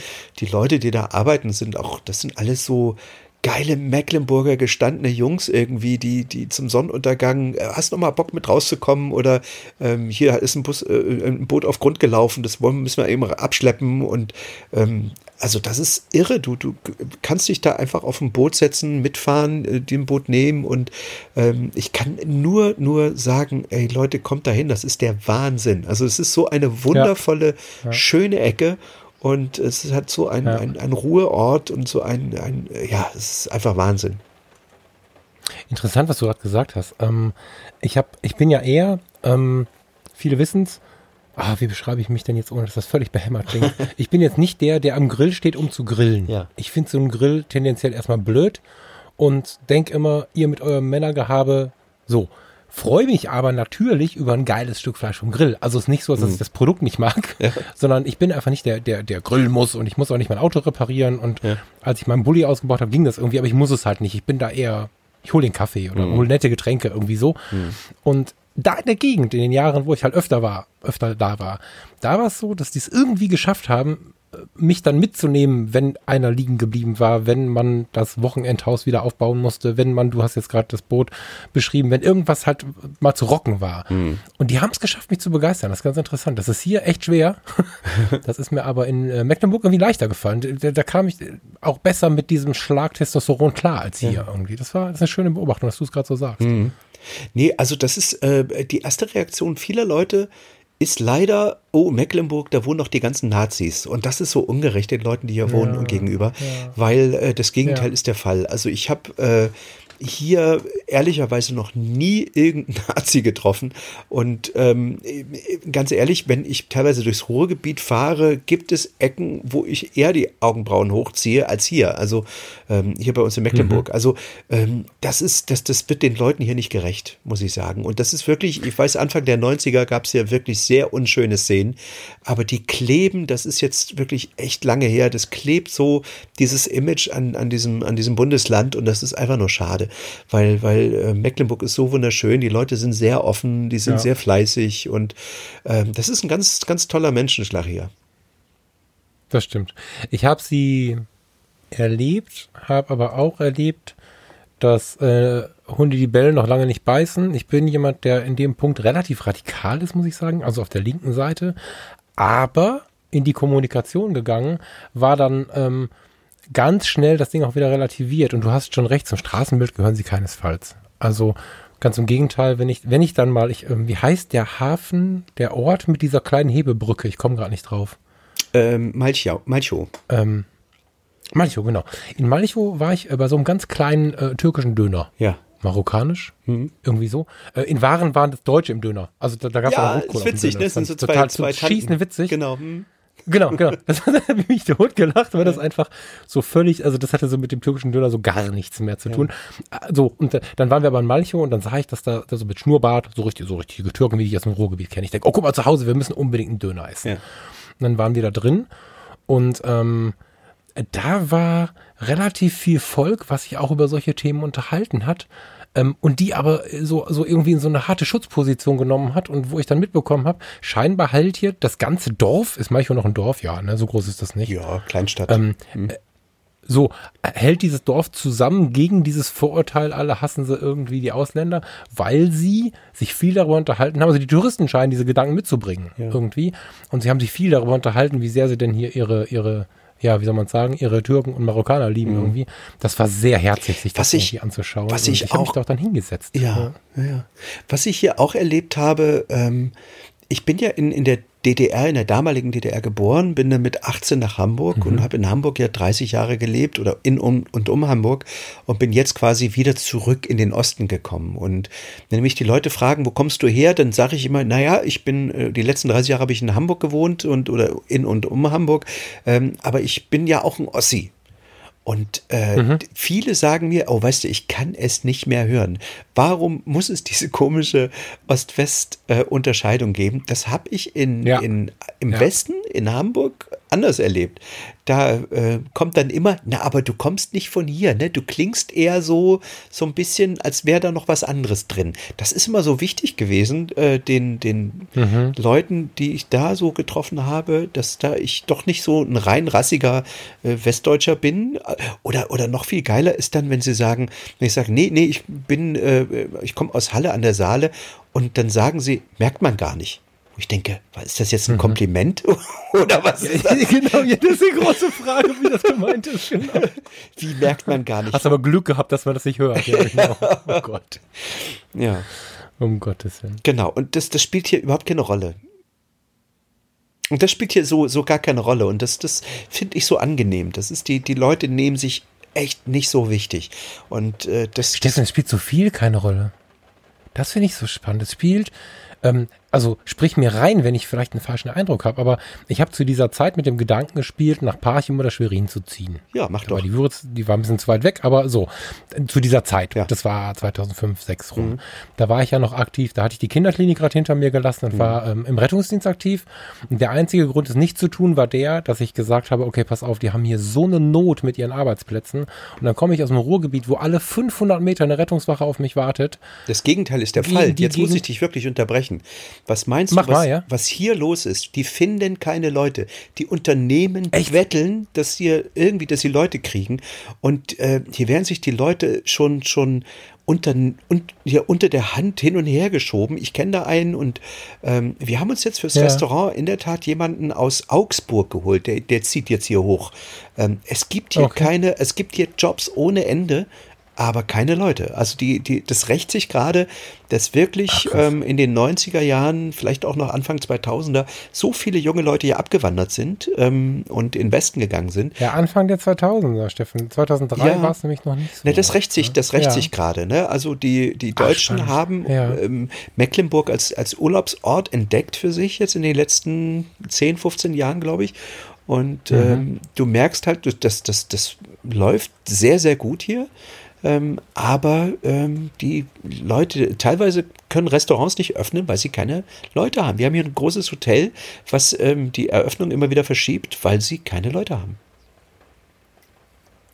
Hochinteressant. Also zu der Zeit war es halt das Gegenteil und der Grund nicht hinzugehen, weil ja. ich gesagt habe, ich hatte eh ein bisschen das Problem, ich kam damals mit so einem roten Multivan mit Düsseldorfer Nummern. Das war so das Letzte, was sie, was, ja. was sie sich dann so erwünscht haben mhm. irgendwie. Und ich musste viel gegen Vorurteile kämpfen. Das war schnell erledigt, wenn man ein bisschen Zeit miteinander hatte, dann hat man sich schnell, schnell, schnell angefreundet. Aber so, und ich habe mich dann auch mit dem, äh, also durch Zufall, dadurch kam die Idee auch noch ein bisschen größer rein, mit einem, mit einem Wachleiter vom Roten Kreuz angefreundet auf irgendeinem dieser Partys und war auch ein bisschen mit dem Rennen. Und was ich immer wieder schön fand, das ist heute hier auch ein bisschen mehr eingezogen, aber in Mecklenburg ist mir aufgefallen, wenn dann da die Ärzte mit rumgehangen sind und so. Es spielt, ähm, ich will gar nicht Mecklenburg sagen, ich würde da tatsächlich jetzt auch mal Osten-Westen sagen. Entschuldigung, im Osten ist vieles eher erlaubt, ist mein Eindruck. Also, wenn der Arzt hat von oben bis unten tätowiert ist, ist der Arzt hat von oben bis unten tätowiert. Da diskutiert niemand drüber. Ähm, wenn ich im Jogger zum, zum, zum Edeka gehe, gehe ich mit dem Jogger zum Edeka. Wenn du hier mit dem Jogger zum Edeka gehst, geben sie dir Geld. Also, das sind so, die, es ist einfach, äh, gerade Düsseldorf und, mhm. und Rating ist ja so der Vorhof irgendwie. Ähm, mich hat das immer hart entspannt, auch in diesem Punkt, dass da wenig Erwartungen waren, wenig, wie läuft der denn rum, so, ja. Weiß nicht, wie es heute ist, 2003, 2004 und. Also es ist, es ist verrückt. Es ist verrückt. Ich kenne jetzt hier nach einem hm, halben, dreiviertel Jahr in Waren mehr Leute, als ich in, in 30 mhm. Jahren in, in Hamburg kannte. Also ich habe hier ich einen, einen Bekanntenkreis mittlerweile. Ähm, das, ist, das ist Wahnsinn. Also und ich genieße das total. Mhm. Natürlich kommt es auch ein Stück weit jetzt durch das Restaurant, weil wir natürlich auch immer Leute haben, die sich mein Gesicht einprägen, mittlerweile wissen, dass ich mhm. ähm, sozusagen der Mann von der, von der Caro bin, die da das Restaurant hat. Mhm. Und das ist ja der Fotograf und dann meine Bücher liegen auch im Restaurant und viele blättern drin rum. Und wenn ich dann komme, dann, dann sagt Caro manchmal, manchmal so, ja, das ist er. Und dann, dann stürzen die auf mich zu. Ich habe gerade die letzten zwei Stunden hier an deinem äh, Logbuch äh, Vietnam gelesen und einen Kaffee nach dem anderen geschlürft. Und ähm, dann, dann sitze ich teilweise. Ist das nicht schön? Ja, das ist wunderschön. Und dann sitze ich mit den Leuten und rede. Und ähm, teilweise warten sie einfach, dass ihr Boot fertig wird. Ne? Also die reisen dann an, haben eine Woche Bootsurlaub gebucht und ähm, dann, dann warten sie, teilweise ist das Schiff noch nicht fertig oder es muss irgendwas ist noch oder so. Und ähm, dann essen sie erstmal was. Wir fahren ja sowieso immer nicht gleich raus, sondern bleiben die erste Nacht erstmal noch liegen und probieren am nächsten Tag, mhm. äh, rufen sich langsam ein. Und da ist immer, da pumpt immer die Hütte so. Also Freitag bei den, Freitag, Samstag bei den Anreisen, da ist echt immer viel los. Und ähm, ja, das ist wunder, wunderschön. Und also nochmal, die Leute nehmen sich hier nicht so wichtig. Und das finde ich, das, was du eben beschrieben hast, das, das bringt es eigentlich gut auf den Punkt. Du kannst hier, ähm, du wirst hier eigentlich danach bewertet, was du, was du machst, nicht wer du bist, aus welchem Stand du bist oder welches Auto du fährst oder so. Das ist den Leuten hier relativ wurscht. Sei nett zu ihnen, dann sind sie nett zu dir. Ja, ich kann mich total, super schöner Satz, total gut daran erinnern, wie ich halt in der Novosität eines ersten Besuchs dann mal bei der Familie angereist bin und wir dann in so einer riesigen Wohnküche saßen, alle zusammen. Ja. Nachbarn und so, so eine ganz wilde Runde. Ein Rechtsanwalt, zwei äh, Müllfahrer, eine Friseurin, der Busfahrer des Dorfes und eine Versicherungsangestellte. Mhm. Und ich habe da gesessen und wir haben bis nachts um drei, die, keiner kannte mich, alle haben mich zur Begrüßung umarmt und wir haben bis nachts um drei da gesessen das ist halt anders. Ja. Und das fand ich so schön, ja. Das, also die haben auch nicht, also das habe ich dann mit der Zeit rausgefunden, vielleicht auch, weil ich ja so noch diese Brille auf hatte und auch diese Fragen gestellt habe. Hm. Wahrscheinlich hätte den ganzen Abend keiner irgendwie sich jetzt dahingehend vorgestellt. Ne? Ich wollte es halt wissen. Ja. Und ähm, da denke ich bis heute viel drüber nach. Hm. Weil immer wenn ich dann nach Düsseldorf zurückkam, ich habe zu der, äh, kennst du äh, Düsseldorf-Hubelrad? Ist das ein Begriff für dich? Beziehungsweise ähm, ja. Äh, Knitkuhl sind das. Ist ein Begriff. So, also das da habe ich auf so einem Gutshof gewohnt zu der mhm. Zeit. Also jetzt in der Mietwohnung, ne, mir gehörte kein Gutshof, aber trotzdem bist du ja dann Teil dieser Community und das war so erdend, mal wieder, Entschuldigung, ich sag's jetzt, drüben gewesen zu sein, weil es da viel natürlicher abging, so mhm. viel und, und das Gefühl hatte ich halt auch immer. Und dann fragst, fragst du dich halt wirklich irgendwann, bin ich denn wirklich hier richtig in Hamburg? Ist das wirklich mein Ort? Ist das wirklich, wenn ich mich hm. woanders so viel besser fühle? Und ähm, naja, du und ich, wir kommen jetzt in so ein Alter, wo man, äh, sei mir erlaubt zu sagen, auch irgendwie rückwärts zählt mhm. und nicht mehr vorwärts. Und ähm, ja, also der Zenit, also wir haben jetzt so die Mitte unseres Lebens erreicht und ähm, mhm. dann, dann ja, hast du jede Party gefeiert und dann, dann äh, geht's ja mehr, mehr über, über diese, diese Erkenntnissuche sozusagen, ne? oder das Ankommen und dieses ähm, Reflektieren. Die Themen verändern sich natürlich irgendwie im Leben. Und ähm, dann fragst du dich, warum soll ich eigentlich äh, mein Leben an einem Ort verbringen, der mir nicht gut tut. Und wenn ich, wenn ich mal ganz tief, wenn wir mal ganz tief in uns reingucken und wir lieben ja Berlin, viele Leute lieben Berlin, auch Düsseldorf, so wie du es beschreibst. Ich habe da gelebt, aber so eine Großstadt produziert Freaks. Also das ist leider so, wenn du, wenn du da auf der Straße läufst, da ist die Freak-Dichte einfach sehr, sehr hoch. Ne? Und ähm, ja, also diese, diese Orte hier, äh, ich meine, da muss jetzt nicht Mecklenburg nehmen, da gibt es ja auch ländliche Gebiete äh, im Westen und so. Ähm, aber warum soll man denn an einem Ort äh, wohnen, wo man sich nicht wohlfühlt? Es gibt auch ganz viele Leute, die fühlen sich in der Großstadt wunderbar aufgehoben. Dem, ich will denen ja gar nichts einreden, aber ich habe mich immer zum Wasser hingezogen gefühlt und ich habe jetzt hier irgendwie so ein bisschen mein, ach ja, meine, meine Ozarks, sage ich immer. Ne? Deine Ozarks? Kennst du, ach du, du bist, es gibt auf Netflix eine Serie, die heißt Ozarks. Das ist ein, äh, ah, okay. ein, ein Seegebiet in, in Amerika, wo es äh, auf sowas wie die Mecklenburgische Seenplatte der USA so ein bisschen. Und die meisten kennen. Schickst du mir das gleich mal? Das müssen wir in die Shownotes hauen. Ja, und ich will es mir angucken. Die meisten, die meisten kennen, die meisten kennen halt äh, die Mecklenburgische Seenplatte nicht, dafür aber Ozarks, also diese Serie auf Netflix. Ah, okay. Deswegen sage ich immer, ja, das ist ja wie die, wie die Ozarks. Oh ja, das musst du mir gleich schicken. Das Mach ich. Spannend. Ja. Ja, du, das mit den Städten, ich, ich möchte gleich noch mal ein bisschen wieder zu dir kommen, äh, ähm, zu, zu dir und dem Fotografen in dir, mhm. aber vorweg noch, äh, total spannend, wie du das sagst, die Großstadt ich finde, sie hat immer einen Reiz. Rating ist nicht die Großstadt und ich, wir wohnen auch noch am Rand. Wir mhm. wohnen so Angertal, liebevoll Auermühle, weiß nicht, ob dir das was sagt, also ganz am Rand, halb im Wald und die äh, Farina ist aus der Düsseldorfer Innenstadt jetzt hier zu mir gezogen. Und die erzählt mir jeden Tag, guck mal, guck mal, guck mal, die haben uns gegrüßt, die haben uns gegrüßt. Und schreibt mir dann tagsüber WhatsApp, wenn die bei Edeka war und mit wildfremden Leuten gesprochen hat. Dann ist ja. sie total gerührt, dass sie mit wildfremden Leuten gesprochen mhm. hat, weil sie es aus der Innenstadt Düsseldorfs seit der Kindheit nicht kennt. Mhm. Und wenn man sich jetzt vorstellt, es ist immer noch Rating, dann ist, dann potenziert sich ja ganz oft hoch, wenn man weiter rauskommt. Ja. Ne? Das ist weißt, tatsächlich uns, so, wie du es beschreibst. Und, ja. und, weißt du, was uns hier passiert ist? Wir haben im August sind wir umgezogen, haben die Kisten hier hochgeschleppt, den, also wir hatten ein Umzugsunternehmen, äh, haben aber auch mit mhm. selbst hier die, die Kisten verteilt und so. Und dann war so ein schöner Sonnenuntergang und da haben wir gesagt, weißt du was, wir packen jetzt nicht aus, wir gehen einfach unten hin und äh, setzen uns ans Ufer und gucken, gucken in den Sonnenuntergang. Und das haben wir mhm. gemacht mhm. und dann kamen gleich so Leute und äh, kamen mit uns ins Gespräch und wir haben gesagt, du, wir sind heute mhm. hierher gezogen, wir finden das so wunderschön. Und die, ach, das ist ja zauberhaft und toll und ich bin die Ellen und ich bin der und ich bin der. Und ähm, ja. einen Tag später oder zwei Tage später sitzen wir da wieder, weil wir das ein bisschen zur, ähm, ja, so ein bisschen in unseren Tagesablauf haben einfließen lassen, dass wir abends immer zum, am, am Ufer sitzen, Sonnenuntergang, kommt da ein Boot vorbei und sagt, sag mal, hier wollt ihr mit uns mitfahren, hier, wir, wir sind die von vorgestern. Und dann denkst hm. du, ja, klar, logisch. Und dann sitzt du auf einmal eine Minute später auf so einem Boot und, und schipperst in Sonnenuntergang und äh, trinkst ein Glas Wein irgendwie. Und das fand ich auch so unglaublich äh, schön irgendwie, dass du dann so, so sofort so aufgenommen wirst. Ja. Ähm, wenn du so weitermachst, dann, dann überlege ich noch. Also es, ist, es ist tatsächlich so. Also das, vor allen Dingen, wie du es gesagt hast, es gibt auch genug Leute, denke ich, die jetzt zuhören und denken, für mich wäre das nichts. Ne? Es gibt auch Leute, mhm. die einfach nicht den ganzen Tag mit Leuten reden wollen und so. Aber ja, also ich bin gerade so begeistert von dem, was wir hier sprechen, ähm, dass wir jetzt äh, hart die Kurve kriegen müssen. Wir können daran an anderer Stelle, werden wir weitermachen, das ist mein Gefühl, aber ähm, ich fange sonst an, die Koffer hier zu packen. Ich sehe ähm. ich seh uns beide auch äh, im, im Sommer, Falk, da kommst du mal hier hoch und dann, dann essen wir was bei der Caro im Restaurant und dann setzen wir uns auf ein Boot und dann fahren wir mal raus und dann äh, können wir das mal vertiefen hier so ein bisschen noch. Steffen, super gerne. Ja, ich mache gerade einen Bootsführerschein. Ich pauke jeden Tag. Ich weiß, ich beobachte dich ja auch. Wie läuft's denn? Ist das äh, ganz kurz vielleicht dazu? Ich will immer die Themen wechseln, aber das ist jetzt noch ein guter Vor. Äh, ein Bootsführerschein. Ist das ein Autoführerschein? Ist das schwieriger? Ist das leichter?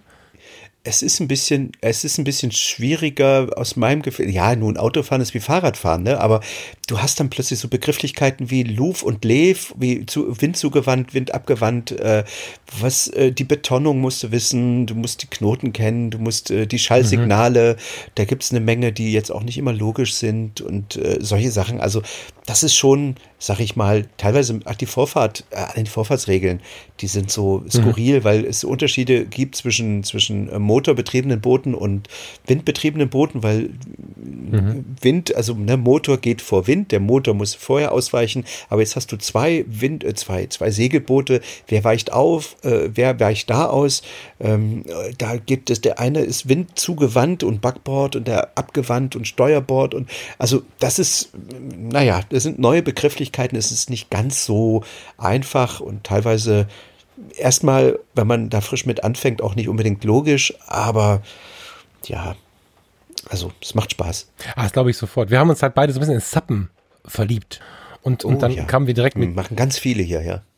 Kann ich mir gut vorstellen. Und dann kamen wir hier ein Segler und da ein Motorboot und dann bekamen wir natürlich auch so ein bisschen diese ganzen Begriffe mit. Hm. Und das ist schon spannend irgendwie, diese ganze. Ich meine, draußen ist eh schön. Also du machst ja drei Paddelschläge oder, oder mit was auch immer du rausfährst. Ich finde ja tatsächlich selbst im tiefsten Ruhrpott drei Paddelschläge mit einem gemieteten Ruderboot und du bist in einer anderen Welt irgendwie. Das ja, ist, ähm, Na, du schaffst dir da ein eine kleine magisch. eigene Insel, ne? Und das ist ja, glaube ich, mhm. das, was ja, ähm, genau. man ist dann für sich. Und das ist ja auch das, was mich so reizt an diesem Bootfahren. Du fährst halt raus, Kölpinsee oder Müritzsee ist so groß. Da, da ankerst du und dann bist du da für dich alleine und dann geht dir keiner auf den Sack und da geht auch kein Handy mehr, weißt du? Mhm. Ähm, und das ist so, so unfassbar schön. Ach. Ich erlebe dich auch übrigens, äh, wenn ich das so sagen darf, äh, extrem viel ruhiger. Jetzt sind wir natürlich am Abend, jetzt ist gleich kein Termin mehr und so. Aber wenn ich ähm, mal vergleichen darf, wenn ich das nicht darf, schneiden wir es raus. Ähm, natürlich dann warst du gefü gefühlt, ähm, klar ist das nur ein Eindruck von einem Tag, ne? Jetzt also ja. ist mir klar. Aber du warst gefühlt äh, im November 17 äh, in, wie heißt es? Buchholz? Gestresster. Buchholz, Heidestuhl, ja. Buchholz. Genau. Also du wirktest extrem gestresst, so ein bisschen aufgeladen und dass ihr das, ähm, der Thomas und ich bei den Fotologen, wir sind ja immer so ein Gegenpol. Hm. Ich versuche immer so, hey, easy, mach mal langsam und so. Und hm. Thomas will immer rennen wie ein Irrer, macht 15 hm. Stunden am Tag und in der 17. Stunde schreibt er eine WhatsApp, ich bin immer noch nicht schlafen, aber ist geil. Und ich denke immer nur, um Gott sei Dank, was bin ich froh, mit dem Hund im Wald zu sitzen, so, ne? Hm. Und, und ähm, als wir bei dir saßen, dachte ich, wow, bei Steffen ist aber gestresst und ich ähm, nee, das war also für mich war das gar nicht gestresst. Du, das war mein ganz normales okay. Leben.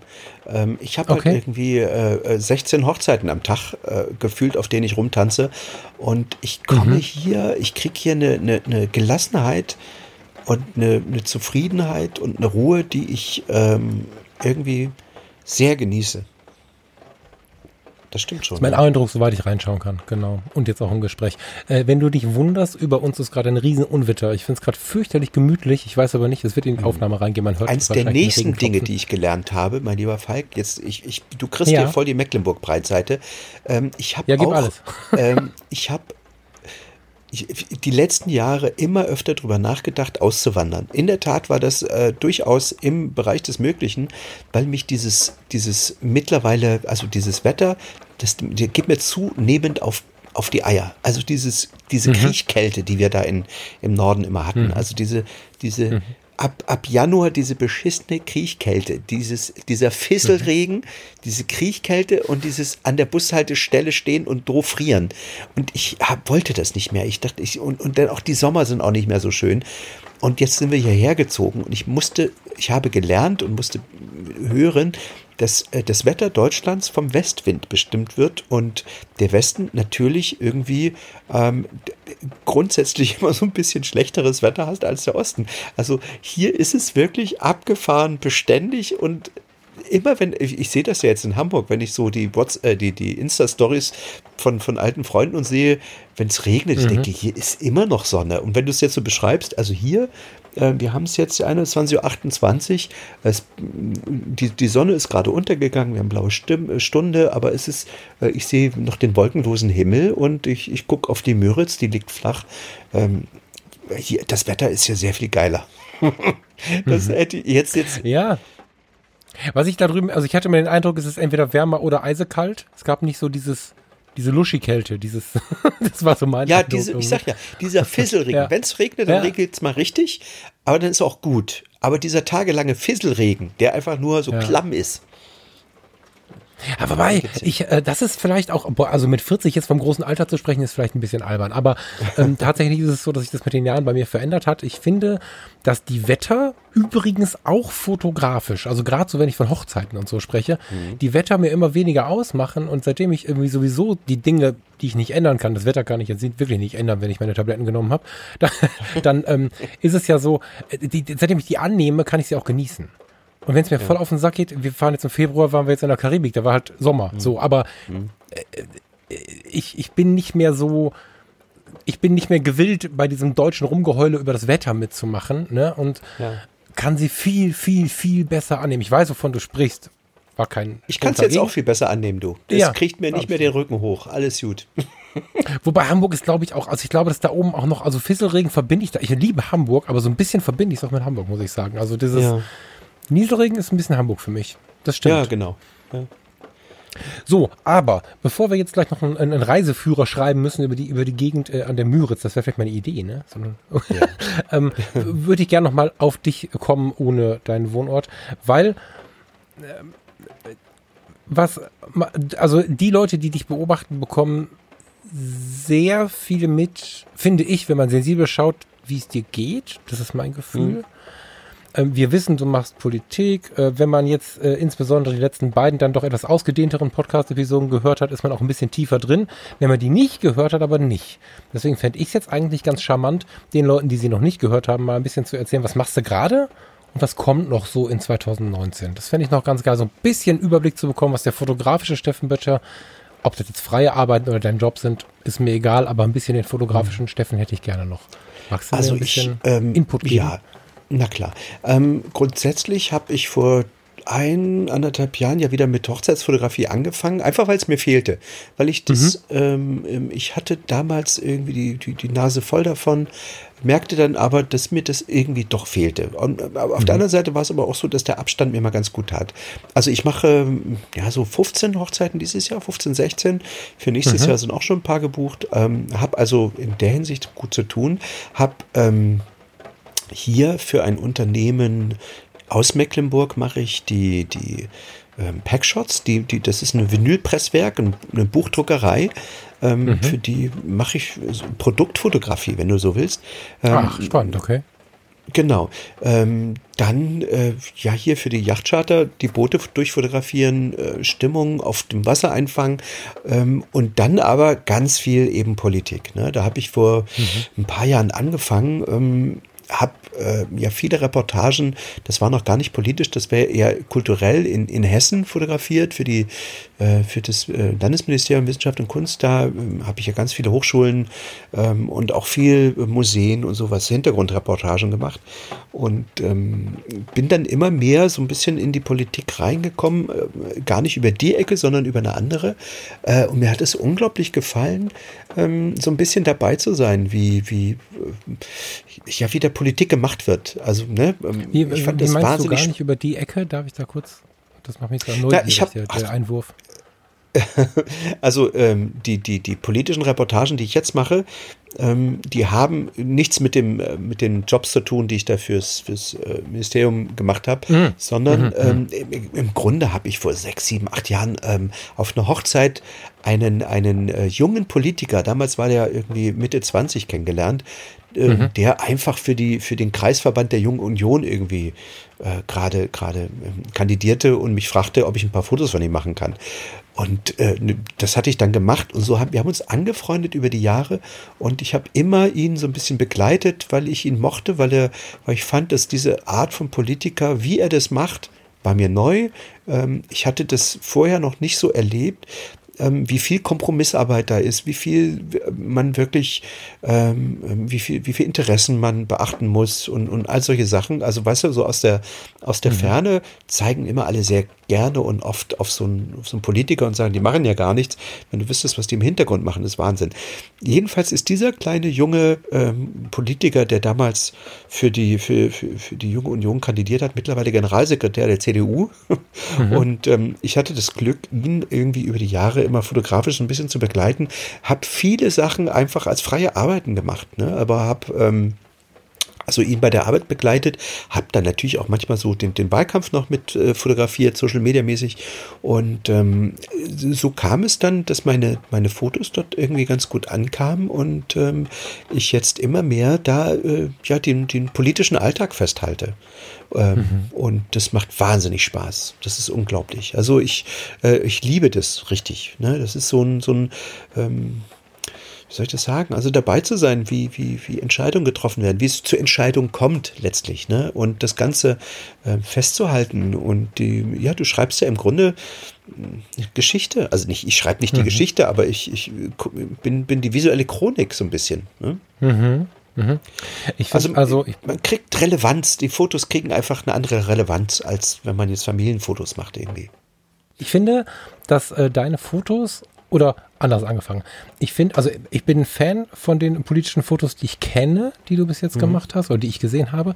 Und ich finde, dass das ein ganz großer Dienst ist. Nicht nur ein fotografischer Dienst, aber vielleicht auch Fotografie in ihrer Urform, nämlich dieses Vermitteln von Dingen des Unbekannten. Wir kommen ja gerade ja, genau. mhm. in eine Form der Politikverdrossenheit, die ja langsam, aber sicher etwas kritisch wird, wie ich finde. Also selbst mein Thema ist ja in großen, weiten Teilen Achtsamkeit. Jeder Zweite, der sich mit diesem Thema beschäftigt, erzählt mir, ich gucke keine Nachrichten mehr. Da kriege ich halt auch ein bisschen den Affen bei aller Achtsamkeit, mhm. weil ich halt immer finde, naja, so ein bisschen interessieren sollten wir uns dann aber doch noch. Ne? Und ja. ähm, bevor ich dich auf dem Radar hatte als politischen Fotografen, habe ich es hart abgefeiert, unabhängig von politischen Meinungen, dass Christian Lindner diese, diese Schwarz-Weiß-Foto-Geschichte da gemacht ja, hat. Ich weiß diese, nicht, wer der Fotograf war, keine Ahnung. Und das war so, so ungerecht, weil ich habe diese Art der Fotos schon irgendwie zwei Jahre vorher gemacht und dann oh kommt oh dann diese Kampagne unter, um die oh Ecke und ich dachte, ah, ist ja super irgendwie. Okay. Und der meinte den, den, der, der Zemiak auch, äh, den ich da mal begleite, sagte, ja, das klingt jetzt, das, das sieht ja jetzt so ein bisschen aus, als würden wir den nachmachen, aber dabei ja. hätten wir wir das irgendwie schon zwei Jahre vorher. Da hat sich natürlich ehrlicherweise auch in der CDU jetzt keiner getraut, ähm, das so, ähm, so radikal ähm, mhm. zu, zu, zu zeigen, wie der Lindner das gemacht hat. Ne? Ähm, ja, aber, aber, trotzdem kommt ihr, also ihr bewegt so ein bisschen die Welt dahin, ist mein Gefühl. Ja, ob es dann am Ende funktioniert, ja. ist eine andere Frage. Aber naja, aber diese Politikverdrossenheit, die du jetzt ansprichst, ähm, da müssen wir, äh, auch wenn der Satz jetzt irgendwie ganz makaber klingt, so ein bisschen der AfD auch dankbar sein, ähm, weil es natürlich zu einem neuen politischen Bewusstsein geführt hat, ähm, auf, auf, auf der, der Gegenseite, also auf beiden Seiten. Ne? Also es gibt irgendwann jetzt so diesen Punkt, ähm, wo die Gesellschaft sagt, ey, jetzt ist mal Schluss und jetzt müssen wir mal was machen. Ähm, und, und dann laufen sie jetzt mal solchen Populisten hinterher wie den von der AfD. Und mhm. ähm, das ist so schlimm wie das ist, sorgt es aber dafür, hat es dafür gesorgt, dass die andere Seite der Volksparteien plötzlich mal aufwachen und sagen, okay, mit unserer Kommunikation hat offenbar irgendwas nicht gestimmt. Ähm, mhm. Wir müssen da jetzt mal was ändern. Weil es gab natürlich in den letzten äh, Legislaturperioden, es hat sich so eine, der GroKo auch so eine, so eine, na, wie soll ich das sagen, so, ein, so, eine, so eine Art politischer Gleichmut äh, entwickelt. Der, ja, es läuft schon, der Dampfer bewegt sich, Konjunkturphase hört nicht auf, alles gut. Ne? Ähm, und das hat natürlich zu einer Verdrossenheit geführt, dass der, der, der, der Bürger nicht mehr das Gefühl hatte, irgendwie, es wird für ihn regiert, sondern immer, es wird an ihm vorbei regiert. Und ähm, nun hatten wir diese Situation, diese Flüchtlingssituation, die dazu geführt hat, dass es ein neues politisches Bewusstsein gab oder dass es laut wurde. Ähm, das, das gleiche jetzt mit, mit Greta. Also ich finde es toll, dass es äh, dass die jungen Menschen jetzt mal was tun, rausgehen und äh, dafür sorgen, dass man, dass man, das ist ein demokratischer Prozess, das finde ich daran toll. Mhm. Ne? Also man kann jetzt daran finden, was man will, ob das richtig ist, was die sagt und ob die Forderung, ob das alle, das ist mir, ehrlich zu sein, äh, ich finde es toll, dass, das, dass sich Menschen für Politik begeistern, weil sie es weil es betrifft.